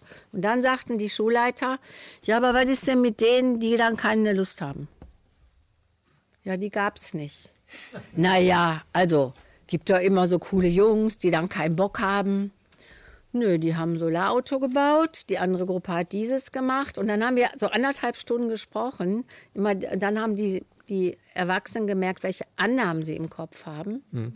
Durch diese Spiegelung mit den Kindern, und das war ja auch alles so ganz ernsthaft von denen, und haben zum Schluss gesagt, meine Gute, was haben wir jetzt alles gelernt, ne? was wir im Kopf haben, wo wir stehen. Und Projekt heißt ja nicht, der Lehrer denkt sich ein Projekt aus, sondern wir öffnen den Raum und ihr bringt eure Ideen ein und verfolgt die und es ist dann auch außerhalb von Schule. Und wir brauchen viel mehr solcher Formate, wo du plötzlich so einen Crash ins Herz kriegst und merkst, oh, Wo stehe ich denn ich glaube, hier eigentlich? wir brauchen viel mehr Lehrer wie Sie, glaube ich. Das brauchen wir. Ähm, Also wenn ich da so ganz kurz was ergänzen darf, das klappt auch bei Managern. Ich, ich, also Ja, wir machen auch Schülercoach und Manager, habe ich auch ein Oder Format. Management-Fortbildung in der Berliner Philharmonie, wo der äh, Chef auch er- erzählt, wie man so mit so einem Orchester umgeht. Ja? Und ähm, ich habe auch was über das Gehirn erzählt, aber interessant, was dann passiert ist. Dann fragt ein Manager den, den Leiter, sagen Sie mal, wie motivieren Sie eigentlich Ihre Musiker dafür, dass sie da jeden Abend Höchstleistungen vollbringen? Und dann lacht er und sagt, gar nicht. Ja, eben. Die wollen das. Eben. Und das ist ihr Job und die machen den gerne und die sind höchst konzentriert, weil sie das wollen. Und da muss ich nicht irgendwie Ringelpiez mit anfassen, Motivationszeugs machen. Nein, die sind motiviert. Und davon müssen alle ausgehen, weil sonst funktioniert es nicht. Herr Spitzer, vielen Dank für diese Steilvorlage. An dieser Stelle vielen Dank an die KenFM-Community. Die will diese Medien, deswegen finanziert sie diese Medien. Wir müssen die nicht zwingen, die machen das freiwillig. Vielen Dank. Ähm, Herr Stern, ich, ich möchte die Geschichte der Geburt Ihres Sohnes hören. Nein, ich habe die nicht vergessen. Die, die Verlängerung ist ja, ja, wichtig. aber vorher möchte ich Ihnen noch eine Frage stellen aus dem, was ich hier gerade mitgenommen habe. Ja. Steht das alte äh, Schulsystem äh, auch in den Köpfen der Eltern äh, der Zukunft der Kinder im Weg, die längst viel weiter sind, wenn wir sie Ja. lassen würden? Aber selbstverständlich. Nur müssen wir dazu noch eines bedenken. Nicht nur ist das äh, in den Köpfen der Menschen, der betroffenen Menschen klar, dass es nicht geht, sondern dieses kontraproduktive Schulsystem kostet uns die Kleinigkeit im Jahr 2017, ich habe gerade mal nachgeguckt, 135 Milliarden Euro hat der deutsche Staat in Schulen investiert. 135 Milliarden Euro. Milliarden Euro. Das sind 1700 Euro pro Kopf der Bevölkerung im Jahr. Wir hätten also bei gleichbleibendem Etat, ich bin nicht dafür, aber ich sage nur, bei gleichbleibendem Etat hätten wir jedem Menschen in Deutschland 1700 Euro auf den Tisch legen können und sagen, bitte gebe dieses Geld aus, um frei dich zu bilden. Das wäre ein Zeichen von Freiheit gewesen, von Respekt gewesen. Und das hätte im Etat gar nichts ausgemacht. Natürlich wären dann einige Leute dann aus der Kultusbürokratie rausgeschmissen worden, logischerweise. Aber da- um die wäre es nicht schade.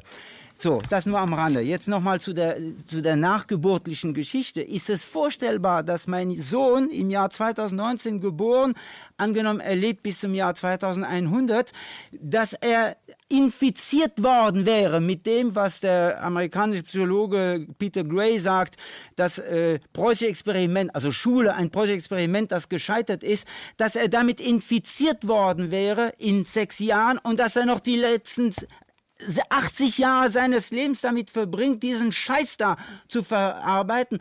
Unvorstellbar. Also, was ich damit sagen will, selbstverständlich gibt es Mütter und Väter, die ihre Haltung verändert haben. Und jetzt kommt noch etwas Wesentliches. Ich habe über Jahrzehnte Verschiedenes publiziert als Schulkritik. Auch positive Dinge, zum Beispiel die Saat der Freiheit war ein Buch, das darauf hinwies, wie es weitergehen könnte. Und mich immer gewundert, es kommt nicht so an. Und jetzt kommt der entscheidende Moment. Vor einigen Jahren kam mir der Gedanke mit Freunden zusammen, wir müssen ein anderes Medium wählen. Und das andere Medium, was im Moment aktuell ist, ist das filmische Medium. Und aus dieser fünfjährigen Schwangerschaft, sage ich mal, ist ein Film entstanden mit dem Namen Karaba, Leben ohne Schule. Und das Fantastische, die fantastische Erfahrung daran ist, dieser Film wird überall angefordert. Wir haben nicht die Mittel, um dafür zu sorgen, jetzt daraus einen Bestseller zu machen. Aber es zeigt sich an der, na, es begann übrigens mit einer Crowdfunding, die auch wesentlich mehr einbrachte als das, was wir als erstes Ziel gesetzt haben, was ein Zeichen dafür ist, dass es eine Nachfrage gibt. Das heißt, die Menschen sind viel, viel weiter als das, was wir uns vorstellen, beziehungsweise als wie sie, als wir, als so, wie wir sie bremsen oder ausbremsen. Oder was die Politik glaubt, wie sie sei. Eben. Und jetzt sollten wir sie endlich mal in Ruhe wirken lassen mit ihren Potenzialen. Und ich bin sicher, dass auch dieser Film dazu beitragen wird. Wenn ich Glück habe, kann ich sagen, hat Karabach eine Flutwelle, ein Tsunami ausgelöst.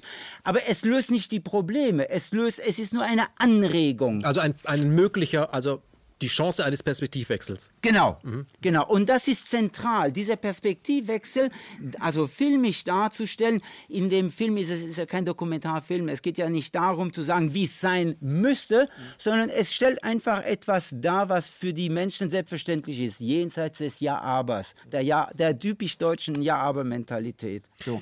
Herr Stern, welches Menschenbild haben Sie eigentlich? Oh, eigentlich das eines Subjekts, eines Menschen, der von Anfang an Subjekt ist und der in der Lage ist, äh, kompetent mit den Herausforderungen des Lebens umzugehen. Aber was mache ich denn jetzt mit einem Siebenjährigen, der ja noch gar nicht weiß, welche Gefahren da draußen auf ihn lauern? Lasse ich den einfach von der Leine und äh, riskiere dann, dass der Wohlstandsverwahrlost? Wie soll ich das praktisch regeln? Wenn der Siebenjährige sagt, Schule interessiert mich nicht, ähm, was soll ich da machen? Ich arbeite als äh, Pilot bei der Lufthansa und sage, ich bin aber morgen in LA und ich habe jetzt keine Zeit. Aber du kümmerst dich schon drum. Hier sind 150 Euro. Ruf mal bei Rastfeld an, die kümmert sich. Wie soll ich es machen? ehrlich gesagt, ehrlich gesagt verstehe ich die Frage nicht. Wenn wir, wenn wir Vertrauen haben in den Menschen, in jeden Menschen, egal ob er jetzt 7, 17 oder 70 ist, mhm dann ist das doch jenseits des, der Angst davor, was mit ihm geschehen könnte. Selbstverständlich, begle selbstverständlich begleiten wir Menschen, die wir mögen, die wir lieben. Das Gut, aber ganz klar. praktisch, jetzt sind beide Eltern in einem Job, um die äh, immer teurere Miete in äh, Berlin-Mitte bezahlen zu können, damit das Kind zwar frei ist, aber nicht unter der Brücke schlafen muss. Was mache ich da jetzt? Fragen Sie mich bitte so etwas nicht. Ich bin Philosoph und beschäftige mich nicht jetzt mit der, Konkret mit der Konkretion, was machen wir mit. Mhm. Ich habe die umgekehrte Erfahrung gemacht, dass dass Menschen, die konkret das erkennen, dafür Mittel und Wege finden. Es läuft also nicht über den Kopf, ich muss erst eine, eine Vorstellung haben und sie dann umsetzen, sondern es ist ein Akt der, der Liebe, die in mir dazu führt und äh, in mir etwas auslöst und bewirkt, dass dann ein, ein, ein, eine, ein, eine Änderung der Einstellung stattfindet. Haben Sie den ersten Teil von Jurassic Park gesehen? Nein. Da fällt der Satz, das Leben findet einen Weg. Würden Sie das so sagen? Ich möchte aber noch mal zurück zu dem Status quo, den wir im Moment haben, nämlich äh, Schule ist ja auch Teil eines Systems, was Sie, glaube ich, alle auch unter struktureller Gewalt äh, bezeichnen würden, dass das einfach so ist und man das nicht hinterfragt. Ich habe ähm, in Vorbereitung auf diese Sendung ein sehr interessantes Buch gelesen von John äh, Taylor Gatto, das werden Sie natürlich kennen, ein Lehrer, amerikanischer Lehrer, der 30 Jahre lang unterrichtet hat der und äh, gestorben ist. Ja, und äh, viele Preise bekommen hat und der am Ende dann äh, geschrieben hat, dass er zwar viele Preise bekommen hat, aber dass das, was er da verkauft, der vollkommen vollkommene Käse ist, was er aus Menschen macht. Das Buch heißt Verdummt nochmal. Kann ich nur dringend empfehlen, weil er wirklich äh, sehr ehrlich ist und das kann man auch äh, an einem halben Nachmittag lesen mit 120 Seiten. Und da beschreibt er sieben Lektionen, die ich ganz kurz mal nennen möchte, weil das hat mich wirklich vom Stuhl gehauen, nämlich was wir in der Schule wirklich lernen. Die sieben Lektionen. Die erste Lektion ist Verwirrung.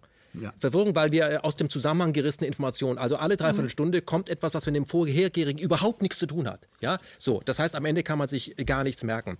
Das zweite ist gesellschaftliche Schichtung. Ganz ja. klar. Äh, Schichtung bedeutet, da gibt es unterschiedliche Klassen. Wir sagen dir, wie, wo du stehst und wo du stehen hast in der Pyramide und da vorne steht einer und wenn du nach dessen Regeln und dessen Pfeife tanzt, dann hast du schon mal verstanden, was hier wirklich ist. Das dritte ist Gleichgültigkeit. Also es interessiert uns nicht, wie du das findest. Ja, also die vollständige Erfahrung, ähm, du erfüllst den Lehrplan, gut ist, deine persönlichen Gefühle, wenn sie schlecht sind, egal, äh, Gleichgültigkeit kannst du hier lernen. Dann emotionale Abhängigkeit. Wenn du nach unserer Pfeife tanzt, das ist Punkt 4, dann kriegst du ein Sternchen dann kriegst du einen Punkt. Da hast du das toll auswendig gelernt äh, äh und dann, dann funktionierst du hier. Das ist auch, auch, deine Eltern finden dich dann großartig. Und dann die intellektuelle äh, Abhängigkeit, nämlich äh, gute Schüler werden darauf trainiert, sich für das zu interessieren, wovon der Lehrer äh, erwartet, dass sie sich interessieren. Das muss dich nicht interessieren, aber wenn der Lehrer sagt, das ist interessant, finde ich, und dann, wenn du das auch nachfindest, bist du ein total guter Schüler, egal ob du damit etwas anfangen kannst. Das heißt, du gerätst in eine Abhängigkeit und aus dir wird später ein guter Konsumbürger weil du kriegst dann später irgendwelche Modelle, um das eben abzureagieren. Und dann labiles Selbstvertrauen.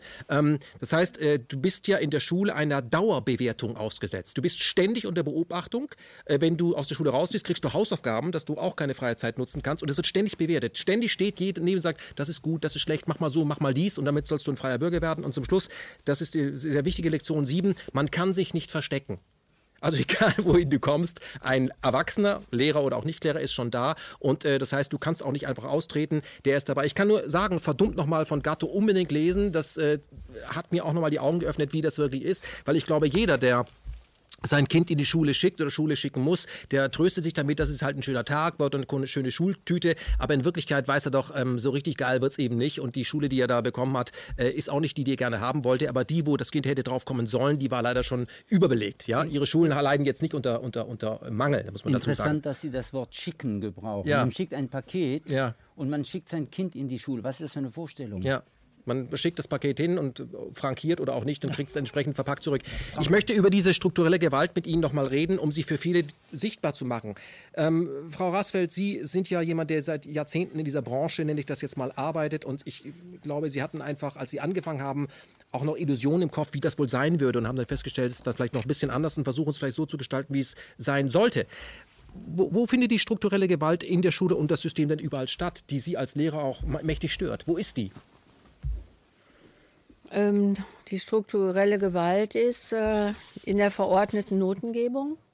Die müssen Not das tun. Noten gehören abgeschafft, weil Noten die junge Generation auf Vergleich und Konkurrenz fokussieren und wir müssen in die Kraft des Wir gehen und aus dieser Haltung von Konkurrenz und Vergleich raus. Und die Note ist das Instrument. So, das ist eine strukturelle Gewalt, weil viele Lehrer würden anders mit Kindern umgehen. Ja? So. Äh, die Stru äh, zweite strukturelle Gewalt ist unser selektives System. Und als drittes ist Gesetz. Zeit. Also eine Aufgabe von Schule ist ähm, frühe Selektion in Deutschland. Mhm. Können Sie das, das mal aufdrüsseln? Was meinen Sie unter Selektion? Es werden noch alle gefördert. Also die Selektion bedeutet, im Alter von vier Jahren wirst du eingeteilt. Früher wurde es in drei, ach, in zig Systeme. Ne? Jetzt haben wir ja in einigen, so wie in Berlin, hast du das Gymnasium und den Rest daneben. Aber das ist eben eine Einteilung in zwei Gruppen, hm. in Gewinner und Verlierer. Das heißt, da wird schon festgelegt, was du mal später zum Tun hast. Da wird das Gymnasialgehen festgelegt, was noch keiner gefunden hat.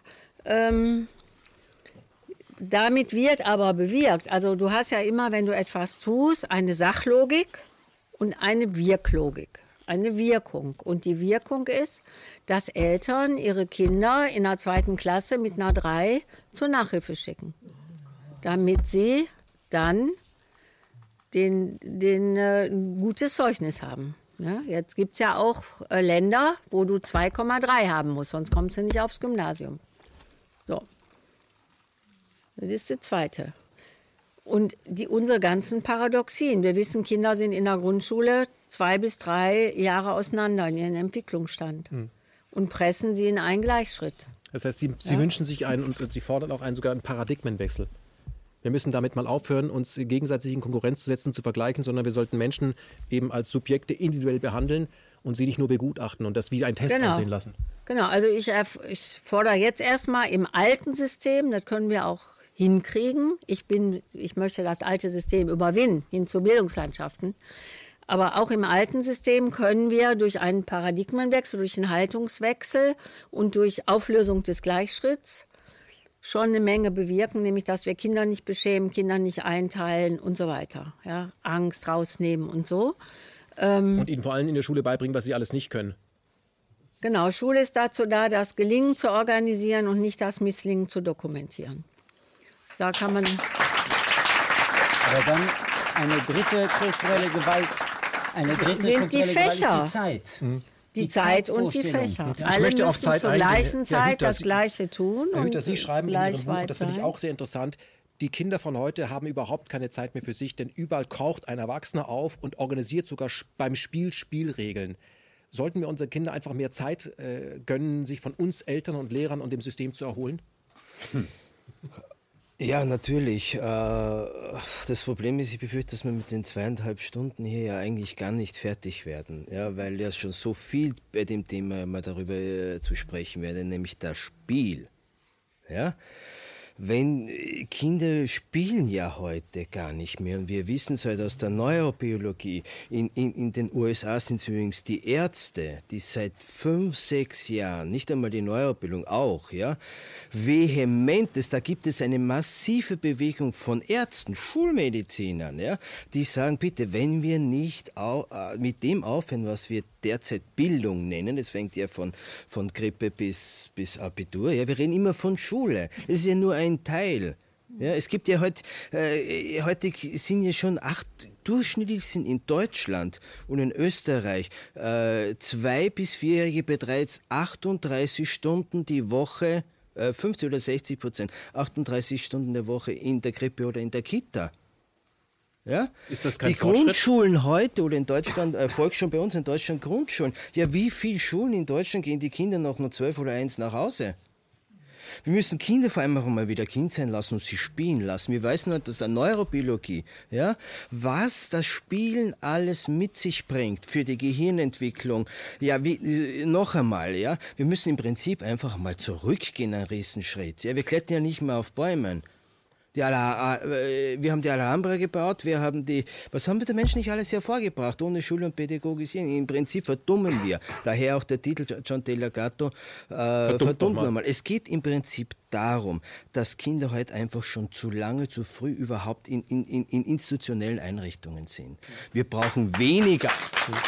Also ist nochmal, ähm, weil, wir, weil wir hier, ist vielleicht auch ein, ein, Erbe der ehemaligen DDR, ja, wo die Frau ja auch in der Produktion war, sagen, Kita ist super, das, äh, das, das ist fördernd. Wer sein Kind nicht früh in die Kita bringt, der vermasselt ihm die Zukunft. Das ist unterlassene Hilfeleistung, da müssen die rein, ganz schnell. Ja, aber, aber ich, ich, ich, was mich immer wieder erstaunt, da hier in Deutschland wird von der DDR und von Deutschland gesprochen, es wird übersehen, dass das Problem ja weltweit inzwischen ist. Das ist ja kein, was ich, manches der Kritik ist kein deutsches Problem. Der Schulzwang ist ein deutsches Problem. Aber in den Ländern, wo es Bildungsfreiheit ist, landen auch alle Kinder in der Krippe, im Kindergarten und im, in der Schule. Wir müssen also, einmal, wir müssen, genau. das heißt jetzt nicht, das heißt jetzt nicht, ja, dass äh, Deutschland den, den, den, rigorosen Schulzwang nicht schleunigst wie alle anderen Länder auch aufheben müsste. Ja? Aber das ist nicht alleine das Problem. Ja? Wohin, welche Gesellschaft haben wir entwickelt? Warum ist das Kind, der Mensch in der Öffentlichkeit nicht mehr willkommen? Das ist einmal eine Frage, die wir uns stellen sollten. Und wieso fällt es einem keinen auf? Und wieso vermisst niemand mehr. Wenn Sie zum Beispiel das Kind oder den Jugendlichen in der Gesellschaft, wenn Sie zum Beispiel, ich habe ja auch Kunsthistorie, äh, Kunstgeschichte studiert, ich, ich nehme ja als Historiker alles an Quellen für meine Geschichte der Kindheit. Ja? Wenn Sie Gemälde oder Bilder von, sobald wir das, was wir moderne Kunst, also die Malerei nennen, von 12., 13., 1400 bis rauf, bevor wir halt dann in die moderne Picasso und so kommen, also sogar da können Sie Kinder und, und Jugendliche in der Öffentlichkeit finden. Aber wenn Sie das schauen, da waren im Hintergrund überall, ob in den, wenn es ums öffentliche Plätze geht, ich mache hier auch ein kurzes Kapitel zur Kunstgeschichte, also wie die Gesellschaft in der Kunst abgebildet wird. Ja. Das Kind, der Jugendliche, die Kinder, die waren immer überall mit dabei nebenbei sind die einfach mit dabei gewesen. Die Trennung der Gesellschaft, ja, diese strikten Trennungen. Ja, also das Erfinden der Kindheit. Das Erfinden der Kindheit. Die wenigsten wissen zum Beispiel, weil vorhin die Kinderrechte angesprochen worden sind. Ja, Na, wer hat die Kinderrechte erfunden? Überhaupt der Westen hat die erfunden, bevor er sie als erstes Mal mit Füßen getreten hat, wie keine andere Kultur zuvor. Die Kinderrechte sind nach dem zweiten totalitären Regime ja erst äh, äh,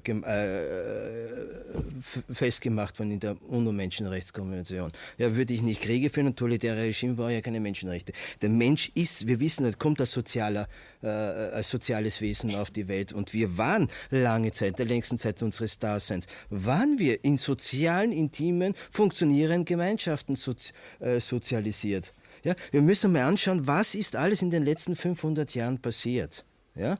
Und die, die, die Kindheit, ja, die wurde ja auch bewusst verlernt. Die wenigsten wissen zum Beispiel, dass es nur bei den Kinderrechten nur äh, ein paar ganz wenige eine Änderung in den 80er Jahren gegeben hat. Die meisten sind schon 50er, 60er festgeschrieben. Kindheit wurde nämlich laut UNO-Menschenrechtskonvention, ich weiß jetzt die exakte Zahl nicht, 82 oder 84, auf das 18. Lebensjahr ausgedehnt. Das wissen die allerwenigsten. Kindheit ist laut UNO von 0 bis 18. Jetzt muss man mal fragen, warum eigentlich? Ist doch absurd, das 16-jährige Kind zu bezeichnen. Hm. Vielleicht kann man das dann eben Und es hat bestimmt. nichts mit dem Wohl des Kindes und mit Kinderrechten zu tun, sondern es geht um die Beschulung. Die wird nämlich, auch wenn wir hier reden, die wird weltweit nämlich immer mehr und massiv gefördert. Ähm, ja? Herr Hüter, ich möchte die noch Beschulung, weil man nämlich weiß, ja, Herr Hüter, ich möchte an, äh, an, ähm, an diesem Punkt noch mal etwas einhaken, was äh, hochinteressant ist, was Sie gesagt haben, das stimmt. Ähm, warum Kinder in der Öffentlichkeit nicht mehr gesehen und nicht mehr willkommen sind. Und das erlebe ich zum Beispiel im äh, Regierungsviertel Mitte auch. Gibt es auch keine Rentner mehr. Hm. Also Kinder und Rentner gibt es nicht. Wo, wo sind die? Entschuldigung, da geht eine Mutter, sofort Herr Hüter, da geht eine Mutter mit ihrem achtjährigen Sohn auf der Straße und wird gefragt, äh, wieso ist er nicht in der Schule? Die Mutter, ja. Dann sagt die Mutter, hat sich daran gewöhnt, ich bin die Therapeutin. Und das ist zulässig. Gut, aber womit hat das zu tun? Äh, ja, ich gebe darauf Antwort. Eines nur kurz, weil hier so äh, von den Eltern gesprochen wird, die, die, weil jetzt so hier getan wird, wir brauchen jetzt wieder neue Initiativen und die Schule haben auf. Wir müssen alle erst aufklären, die Eltern und die Schüler und die Lehrer noch einmal, es, es, das ist nicht das Problem. Es ist politisch einfach nicht gewollt. Ah, seit ein paar und weniger als noch als zehn Jahren. Alle Neuschulgründungen in Deutschland und in Österreich sind Faktum, werden zunehmend eingeschränkt. In Wien, in München zum Beispiel, das ging durch alle Medien Deutschlands, zumindest auch hat es in die Zeit hineingefunden, ist eine Sudbury-Schule gegründet worden, ja, durch eine Elterninitiative. Hat zwei Jahre war die offen, ist die dann zugesperrt worden. Das ist nicht die einzige. Ja? 80 Prozent der Eltern noch einmal wollen, wir brauchen niemanden mehr aufklären. Und nichts, was hier gesagt wird, wurde nicht schon in den 60er, 70er, 80er Jahren gesagt. Nichts, absolut nicht. Hm. Warum geht die Geschichte im Kreis? Weil, wofür wir hier überhaupt noch nicht gesprochen haben, wir reden hier von Eltern, von Kindern, von Eltern. Es gibt nur jemanden ganz oben, der die Macht hat. Und der will das, was wir hier alle für gut und wichtig empfinden und längst erkannt haben, zumindest, ja, es sind vielleicht 30, 40 Prozent der Eltern, die noch die alte Trischule mit Benotung und dem ganzen Quark wählen. Mehr sind das nicht mehr. Und wenn ich natürlich, und es kommt darauf immer an, wo ich hinschaue, wenn Sie in Ihrem Erfahrungsbereich ständig auf Eltern stoßen, ja, die Probleme haben mit der Art der Schule, ja, so wie Sie sie leben ja, oder vorleben, ja, dann haben sie natürlich das Gefühl, es gibt nur solche Eltern. Aber Wahrheit ist das extrem aufgesplitten. Das ist natürlich auch ein Problem unserer Gesellschaft. Unsere Gesellschaft ist hochgradig individualisiert. Ja? Aber es ist nicht so, dass alle nur das eine wollen. Das ist überhaupt nicht der Fall. Und die einzige Konsequenz ist, ist daraus ja, ist vollständige Bildungsfreiheit die Eltern, die meinen, sie, sie soll die alte Schule weiter, die, die meinen, sie, die, ihre Kinder sollen benotet werden, bitte, die sollen diese Schule auch haben. Die Eltern, die eine andere Schule. Für sich. Aber nicht für ihre Tochter und nicht für ihren Sohn.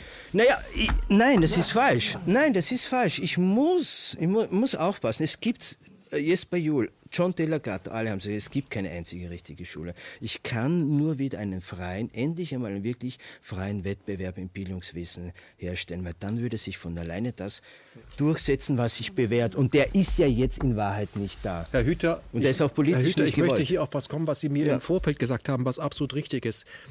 Ich glaube, Sie haben, die Zahl an sich spricht ja für sich. 80 Prozent der Eltern haben keinen Bock darauf ja. und 100 Prozent der 80 machen das trotzdem gehorchen also, 99, haben gelernt, sich zu fügen.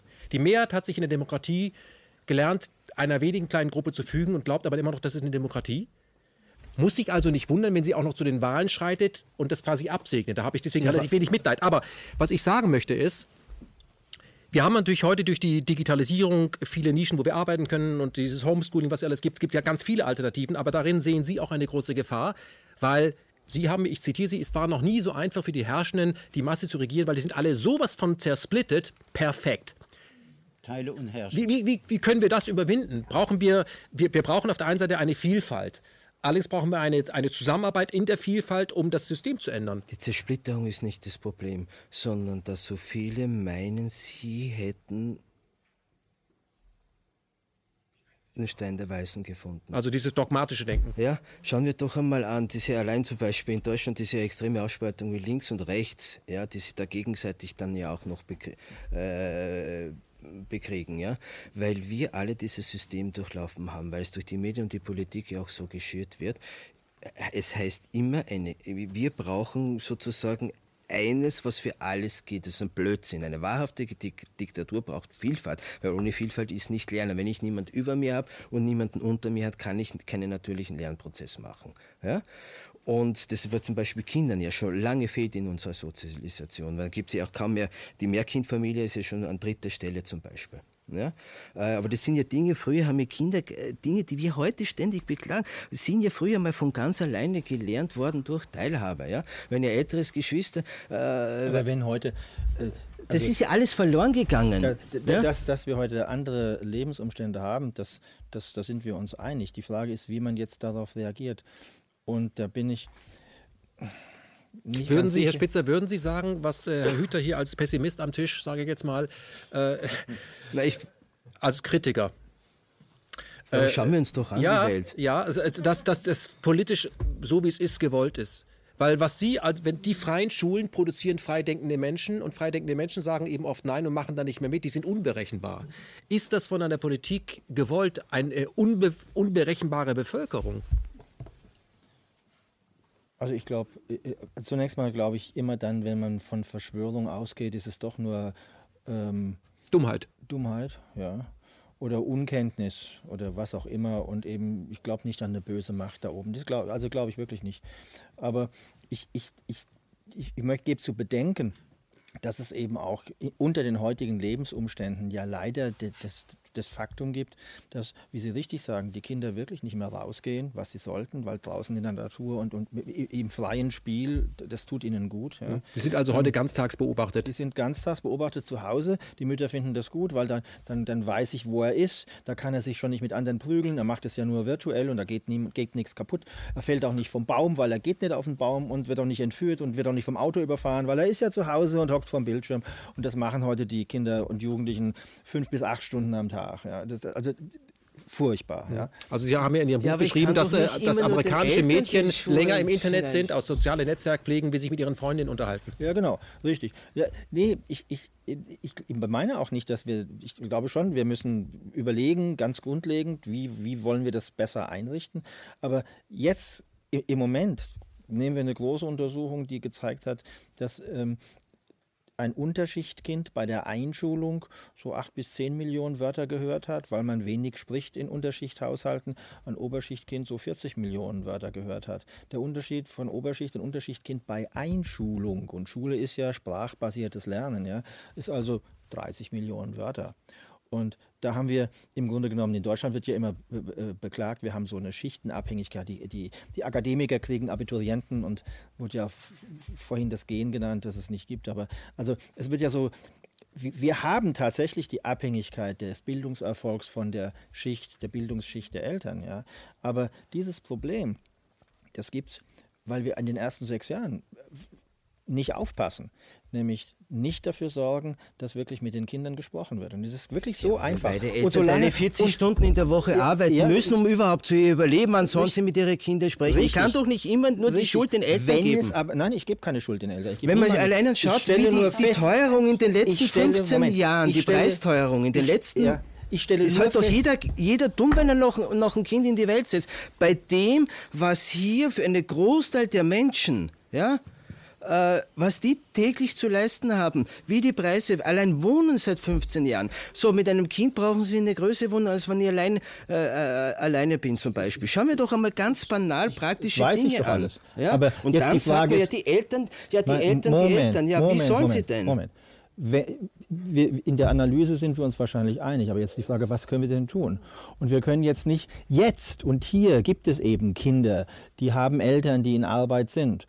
Und die, was machen wir mit denen? Und dann kann man nur sagen, Gott sei Dank können die eben dann auch von jemandem professionell betreut werden, zum Beispiel von einer, von einer, Mutter, die ihr eigenes Kind hat, wo noch drei andere Kinder sind. Die reden miteinander, ersetzen damit die Großfamilie, was wir heute, wenn wir ein Kind in der Familie haben, ist ja ganz furchtbar. Das Kind muss zu Kindern und wenn das Kind alleine zu Hause ist, ist es eben nicht bei Kindern. Herr Spitzer, also Sie, wir, sind Sie sorgen, jemand, der sagt, Kinder möglichst früh in die Kita oder so lange nein, wie möglich bei der Familie? Nein, ich denke, Kinder sollen dahin gehen, wo andere Kinder sind und wo mit ihnen gesprochen oder wird. Egal, wo das ist.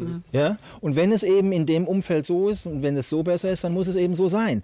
Aber zu sagen, wir müssen das jetzt so machen, oder ich sage mal umgekehrt, es, es gibt im, im Süden ein großes Bundesland, da kriegen Unterschicht Eltern Geld dafür, wenn sie ihre Kinder nicht in den Kindergarten schicken. Reden also, Sie von Bayern?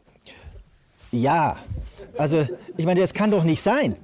Das kann nicht sein, weil nochmal, für ein Kind, mit dem wenig geredet wird, weil die Eltern wenig reden, weil, weil sie nicht da sind oder der Sprache nicht mächtig sind, gibt es nichts Wichtiges, dass es eben in eine Gemeinschaft kommt, wo es sich wohlfühlt und wo viel mit dem Kind gesprochen wird. Gut, jetzt das könnte man natürlich doch. sagen, ähm, weil Sie von Bayern reden, ich versuche jetzt mal die bayerische Position einzunehmen, da sagen die Menschen, okay, äh, es ist nicht unbedingt ein Fortschritt, wenn alle die freie Wahl haben, ihre Kind in den Kindergarten schicken müssen, weil sonst kommt die Frage, wieso ist denn das Kind nicht im Kindergarten? Vielleicht ist das Kind in den ersten drei Jahren am besten bei seiner Mutter aufgehoben. Die Frage, die Frage habe ich schon x-mal diskutiert und gestellt bekommen bei Vorträgen, wenn ich über kindliche Entwicklung spreche. Und meine Antwort ist immer das Gleiche. Wenn die Mutter da ist und wenn sich die Mutter wirklich so verhält, wie sich Mütter normalerweise verhalten, nämlich mit dem Kind sprechen und, und das Kind in eine Familie einbetten und wenn da auch noch andere Kinder sind, dann ist natürlich die Familie das Beste fürs Kind. Mhm. Ja? Aber schon die Afrikaner sagen, it takes a village to educate a child. Also da sollten auch noch andere sein. Ja. ja? Und wir haben heute nun mal die Kleinfamilie im zwei, in der Zweizimmerwohnung. Und für solche Kinder, die so aufwachsen und vielleicht noch mit einem Fernsehapparat, aber mit sonst niemandem mehr und die Oma ist auch nicht mehr da, für solche Kinder ist es wahrscheinlich besser, sie kommen sehr früh in eine Gemeinschaft von anderen, wo auch pädagogisch qualifiziertes Personal ist, die mit den Kindern tatsächlich Bildungsprozesse anschubsen, im Sinne zum Beispiel mit ihnen sprechen. Hm. Also ich sehe warum in, haben wir die Kleinkindfamilie? Ich, ich, ich sehe das in, äh, im Regierungsviertel so oft, dass eben äh, hip gestylte Mütter mit den Bugabus durch die Gegend fahren, das Kind liegt im Wagen und die Mutter fährt so.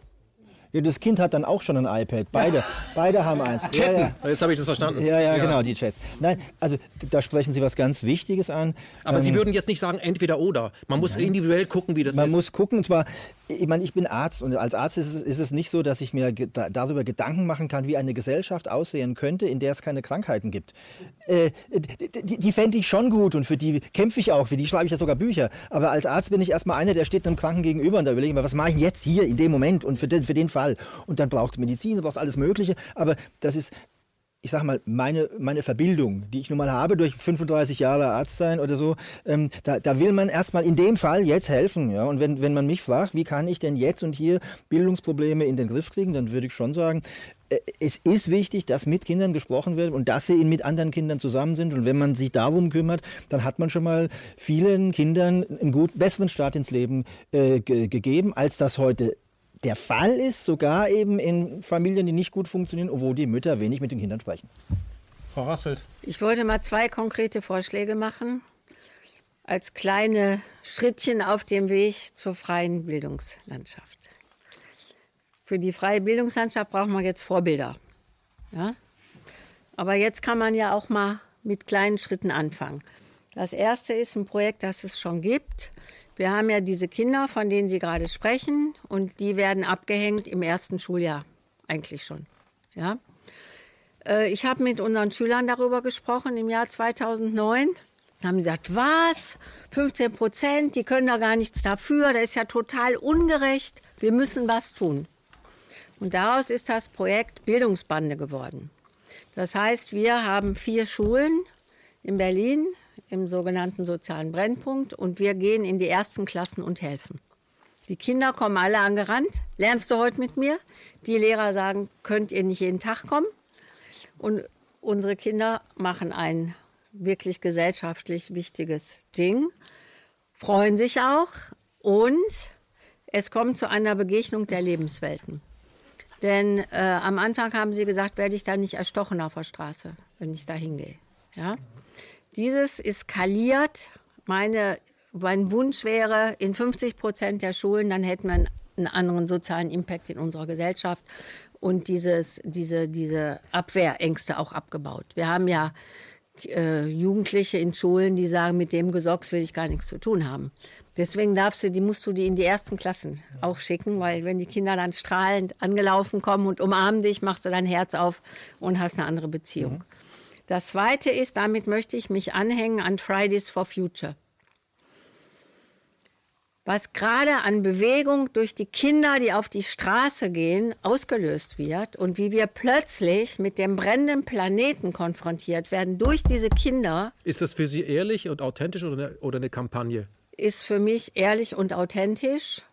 Äh, ich kenne da auch eine Menge von, ja. Und Sie haben ja recht. So, jetzt haben wir 23.000 Wissenschaftler, die sich hinter Sie gestellt haben, weil wir keine Zeit mehr haben. Wir müssen jetzt was ändern. Und meine Idee ist jetzt, ich habe Sonntag Educators for Future gegründet, Eltern gibt es ja auch schon, dass wir sagen, wir nehmen diesen freien Tag, also nicht den Freitag, also ein Freitag, einen freien Tag, ist für mich mindestens vier Stunden, mindestens, am Ende abgehängt, dass du wirklich rausgehen kannst, wo kein Curriculum ist, ja, sondern wo es um Zukunft geht oder um frei sein, um sich zu bilden. Und eine Schule, die diese vier Stunden nicht freiziehen kann, sollte schließen. Und ich Sie wollen glaube, also Vollkontakt mit der Gegenwart. Ich glaube, das ist eine gute Idee. Also ich habe die schon ausgetestet jetzt auf zwei Tagungen, wo ich war, wo sehr viele Schulleiter waren. Die, die ist so klein und so wichtig und so könnte ein erster Schritt sein, dass wir andere Erfahrungen machen. Und da würde ich hier jetzt gerne sagen, um die Idee zu verbreiten, also Schulen müssen zu Tatorten weltverantwortlichen Handelns werden. Jetzt muss nicht jeder weltverantwortlich handeln, aber du kannst ja auch deiner Leidenschaft nachgehen oder so, bist dann ein glücklicherer Mensch und handelst insofern auch weltverantwortlich, weil du nicht so viel konsumierst. Ja? Und Schulen müssen, müssen Wissens- und Han Handlungsnetzwerke werden und Freiraum geben für Leidenschaften, Interessen und so weiter. Und wir müssen uns rausgeben aus dem minimalen Plan, den wir haben. Frau Hassfeld, ich möchte es noch ergänzen. Ähm, ich fände es sehr wichtig, dass bevor die Politik irgendein Gesetz äh, verabschiedet, was auf die Zukunft abzielt, sie bei den Schulen flächendeckend nachfragen müssten, ob die Schüler, die es ja dann betrifft, später das genauso sehen. Und wenn die das ablehnen, müssen sie nochmal drüber. Habe ich nicht verstanden. Na, wenn Politiker ein Gesetz beschließen wollen, Ja. ist, das, müssen sie das vorher noch den Schülern vorlegen, auf die es ja später zutrifft. Und wenn die das ein bisschen anders Ja, sehen, steht, dann müssten sie da nochmal drüber. Das ist super. Das heißt, das Veto bei, sind bei denen, die es am meisten davon betroffen sind. Das können wir ja noch Ja, ergänzen. genau. Ich treffe mich nachher mit Frau von der Leyen, ich diskutiere es gleich. Es Ja, ist ja. allerdings notwendig, eine Unterscheidung zu fällen, die mir sehr wesentlich erscheint über das ganze Gespräch, das wir heute geführt haben. Das soziale Netzwerk hat nichts mit dem Freisichbilden zu tun. Das sind zwei Kategorien, die leider vermengt werden. Wir sollten die nicht vermengen. Ich sage nicht, dass wir sie trennen und spalten müssen, sondern nur, das eine ist das eine und das andere ist das andere. Das frei sich bilden ist etwas, was den Menschen in sein, sein ganzes Leben lang begleitet. Die sozialen Netzwerke sind genau das, was Frau Rasfeld gesagt hat, sich umarmen, sich lieben, sich mögen. Die Dinge schließen sich ja nicht aus.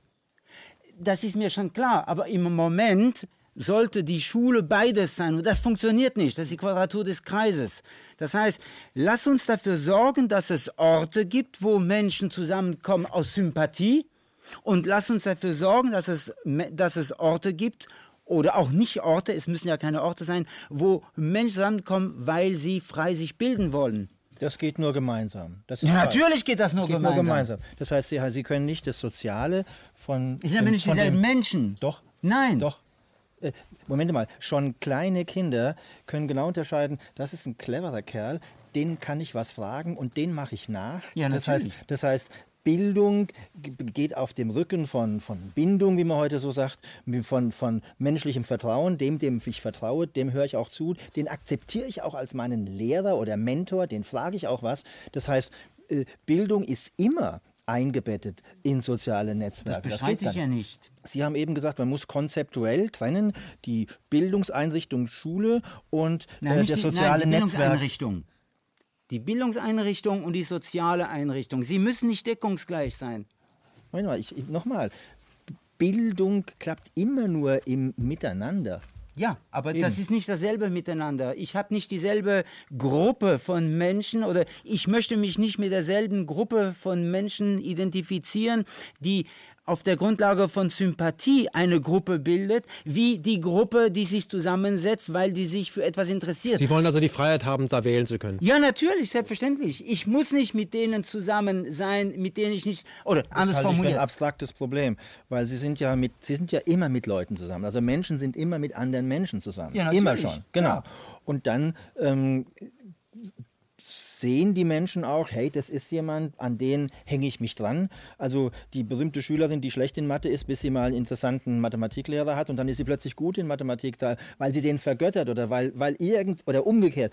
Also das man kennt, man, man kennt doch die Abhängigkeit von, von, von Lernprozessen, äh, von, von sozialem Miteinander und von, von sozialen Prozessen. Das finde ich, man kann das nicht abstrakt sehen oder sowas. Das geht überhaupt nicht.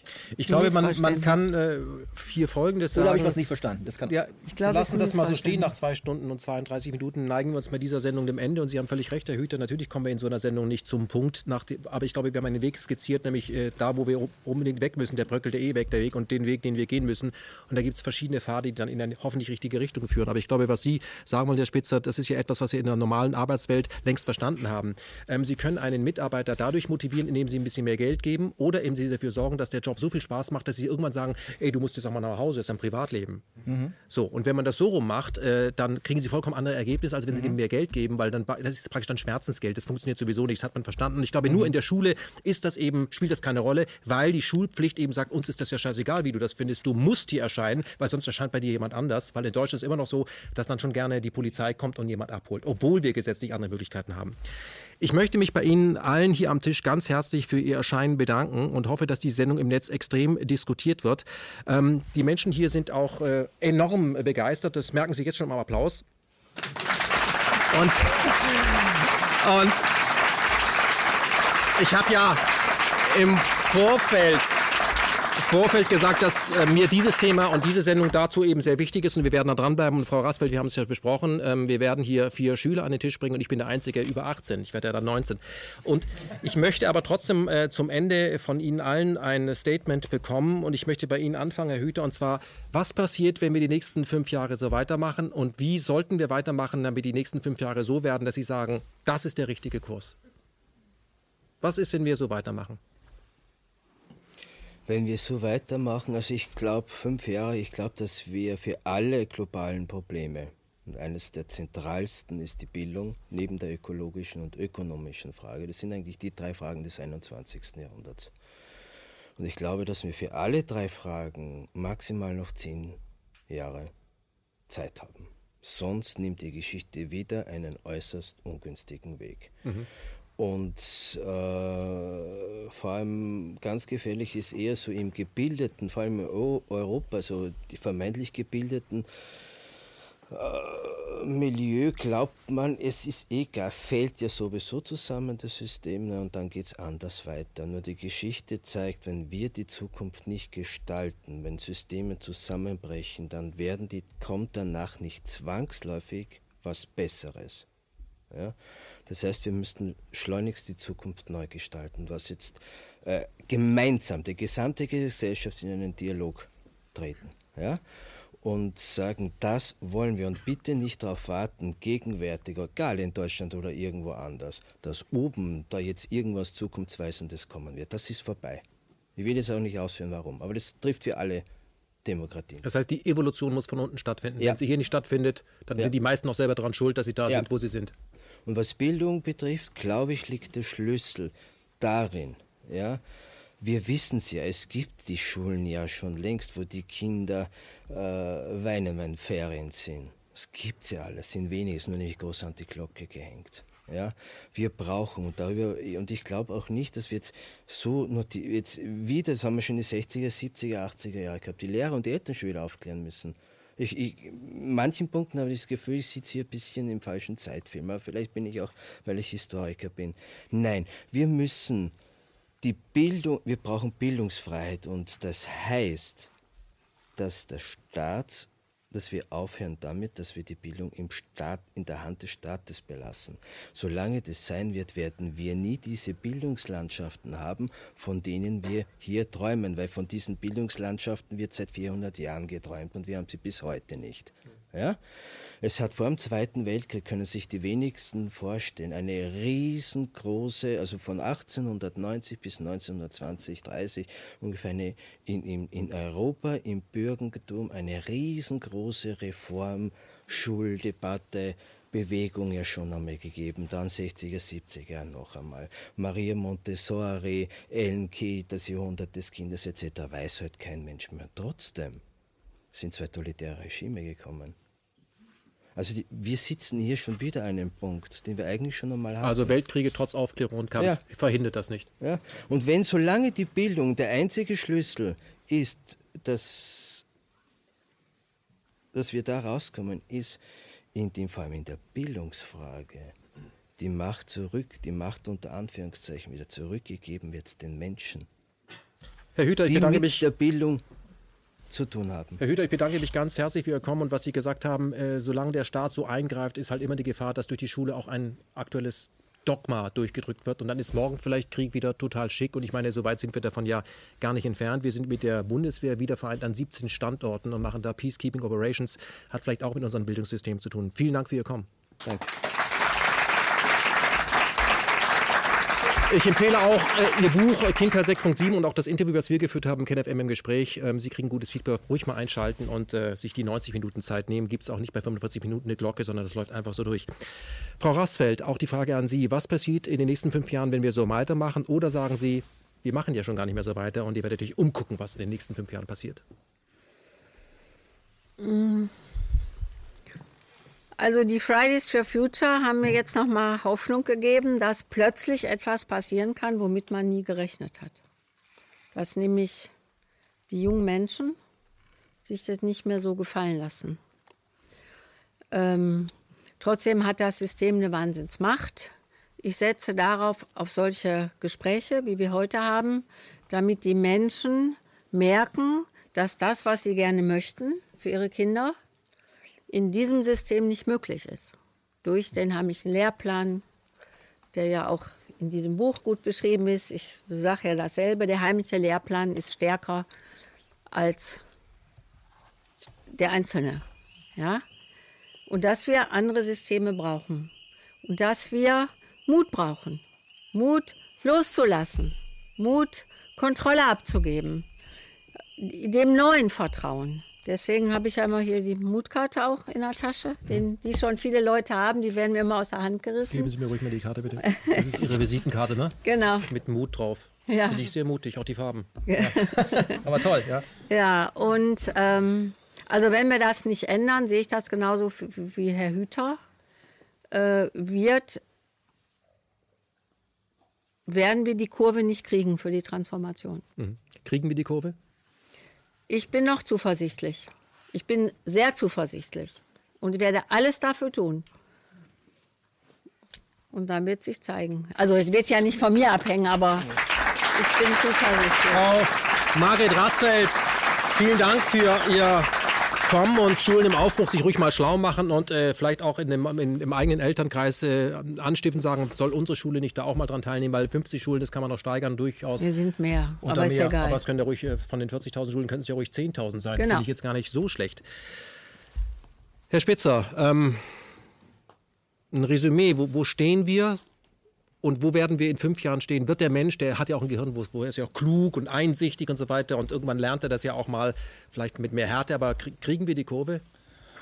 Also ich bin eigentlich auch optimistisch. Ähm, optimistischer als ich war vor noch vor ein paar Jahren, weil, weil so viel passiert. Also, ähm, also es machen sich immer mehr Leute Gedanken. Ja. Eigene. Und eigene Gedanken, ja.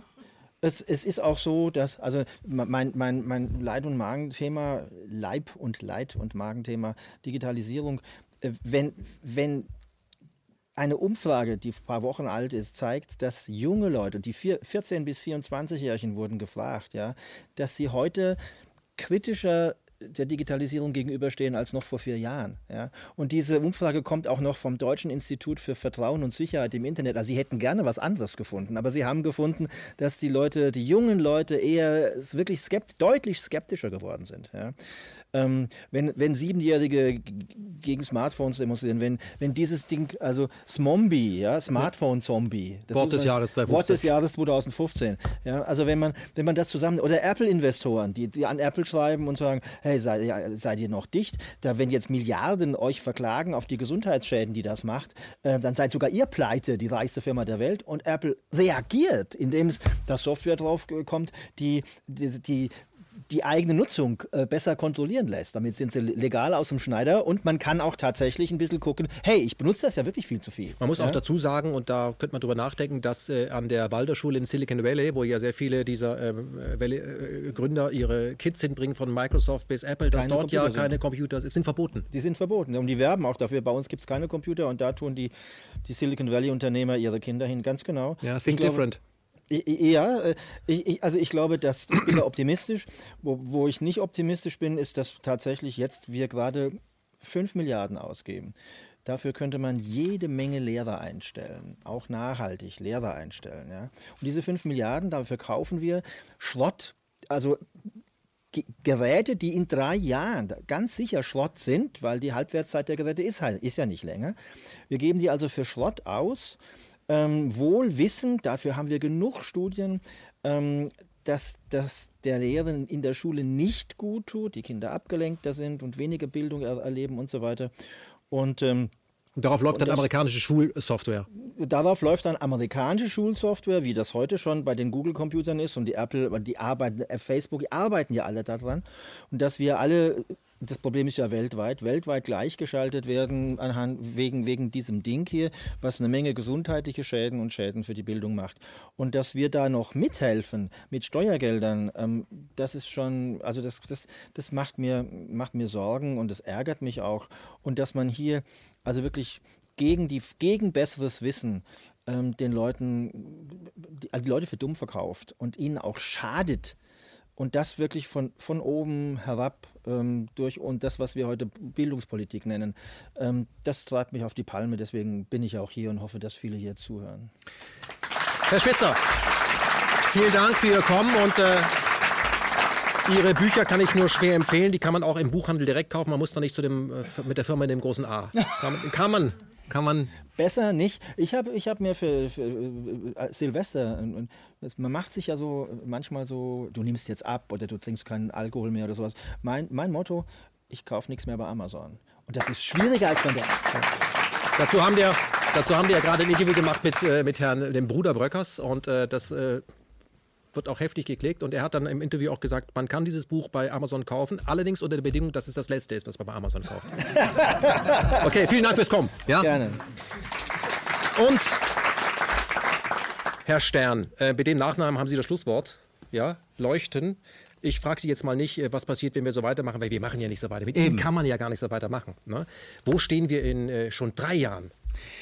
Äh, wissen Sie, Herr Jepsen, die Sache ist ganz einfach. Äh, die Geschichte der Menschheit wurde nicht geleitet von Massen, die versumpfen, sondern von entschlossenen Minderheiten. Und deshalb ist es mir auf gut Deutsch gesagt scheißegal, ob 80 Millionen Deutsche der Meinung sind, dass die Schulpflicht erhalten werden soll oder nicht. Es kommt darauf an, dass einige wenige sagen Nein und die das auch durchsetzen. Und dann wird sich ein Wandel ergeben. Mhm. Müssen. Das wird von oben runterkommen um nur einen möglichen Weg darzustellen. Es wird irgendwann mal eine Klage gegen, geben, die dann bis nach Karlsruhe geht. Sie sind entschlossen. Sie sind entschlossen? Ja, ja natürlich. Sie aber auch. Ja, natürlich, ja, selbstverständlich. Klar, und Karlsruhe wird feststellen, hier ist ein, ein, ein eklatanter Verfassungsbruch, der nicht hinzunehmen ist. Und dann wird Karlsruhe sagen, wie in anderen Fällen auch, ihr müsst eure Landesgesetzgebung ändern. Und dann, dann entsteht etwas Witziges, was wir im Film Karaba haben, nämlich ein Bundesministerium für freie Bildung. Das halte ich mal in die Kamera, bitte. Ja? So sieht das aus. Ne? So. Und das dann haben wir das Problem gelöst. ja, das dann Applaus ist ja, ja großartig. Klar, selbstverständlich. Ja, wunderbar. Ja, so. ich gebe das wieder. Also, nicht, nicht Mengen brauchen wir, sondern entschlossene wenige. Die werden tatsächlich für einen Wandel sorgen, weil die nämlich sagen, Ich respektiere die Würde meiner Tochter, meines Sohnes. Und das hat eine Signalwirkung. Das wird tatsächlich dann auf einmal wie ein Lauffeuer wirken, so wie diese Sendung natürlich auch und so wie andere auch. Und dann wird, sich, wird man sich in drei Jahren, sagen sie, die Augen reiben, sagen, Hä, wovon haben die denn mal ge geschwafelt früher mal? Was war denn das Schulpflicht? Hä? Wieso? Ich möchte ja irgendwo hingehen, wo es mir gefällt. Ich möchte das und dies und jenes. Ich möchte dem Menschen begegnen, mich von ihm unterrichten lassen oder sonst irgendetwas. Selbstverständlich. Das haben wir in drei Jahren schon gelöst. Das hoffe ich zumindest. Dann war das eine Sternstunde heute. äh. Herr Stern, danke für das Wort Sternstunde, danke für dieses äh, Schlusswort. Eine Frage noch, weil ich auch Frau Rassel noch beobachte. Würden Sie sich als Lehrer, also als, als über 18-Jähriger zur Verfügung stellen, wenn die wieder so einen Exkurs machen? Wissen Sie, ich stelle mich immer zur Verfügung. Ich würde nicht sagen als Lehrer, aber zumindest Beobachter. als Begleitender. Ja. ja, als Begleitender. Sie kriegen ja. Feldstecher, wir beide Tarnuniform. Ja, ja, selbstverständlich würde ich das, klar. Okay. Sofort. Ich komme dann auf Sie zurück. Ja, gerne. Gut. Vielen Dank fürs Kommen. Das war eine weitere Ausgabe von Position, Ausgabe 18. Äh, Überschrift akadämlich, äh, freies Denken unerwünscht. Ja, findet aber trotzdem statt, wenn wir unsere Maschine äh, benutzen lassen. Und wir sind ja keine Maschinen, sondern wir sind ja äh, Wesen mit einem Vorher und einem Nachher. Und das hat natürlich mit dem Menschenbild zu tun. Ich glaube, das ist hier auf diesem, an diesem Tisch klar geworden. Die Würde des Menschen ist unantastbar. Und die, die die Würde antasten, die, den muss man in die Bresche fahren. Ich glaube, das können wir in der Gemeinschaft auch eben tun. Wir dürfen uns diesen Kack, um es mal deutlich zu sagen, einfach nicht länger gefallen lassen. Und wenn das mehr Leute tun, auf die Straße gehen und einfach nicht mehr mitmachen, dann würden die da oben oder die in der Mitte oder wer auch immer sagen, wir kriegen das nicht mehr durchgesetzt und dann würde das Schule machen. Ja. Darauf würde ich mich ja freuen. Vielen Dank fürs Einschalten. Danke für das äh, zahlreiche Erscheinen, auch das Publikum hier. Ihr wart großartig, obwohl das ein oder andere Telefon hier geläutet hat. Und ich habe auch die Sirene gehört, dem gehe ich später mal nach. Mein Name ist Ken Jebsen und meine Zielgruppe bleibt der Mensch.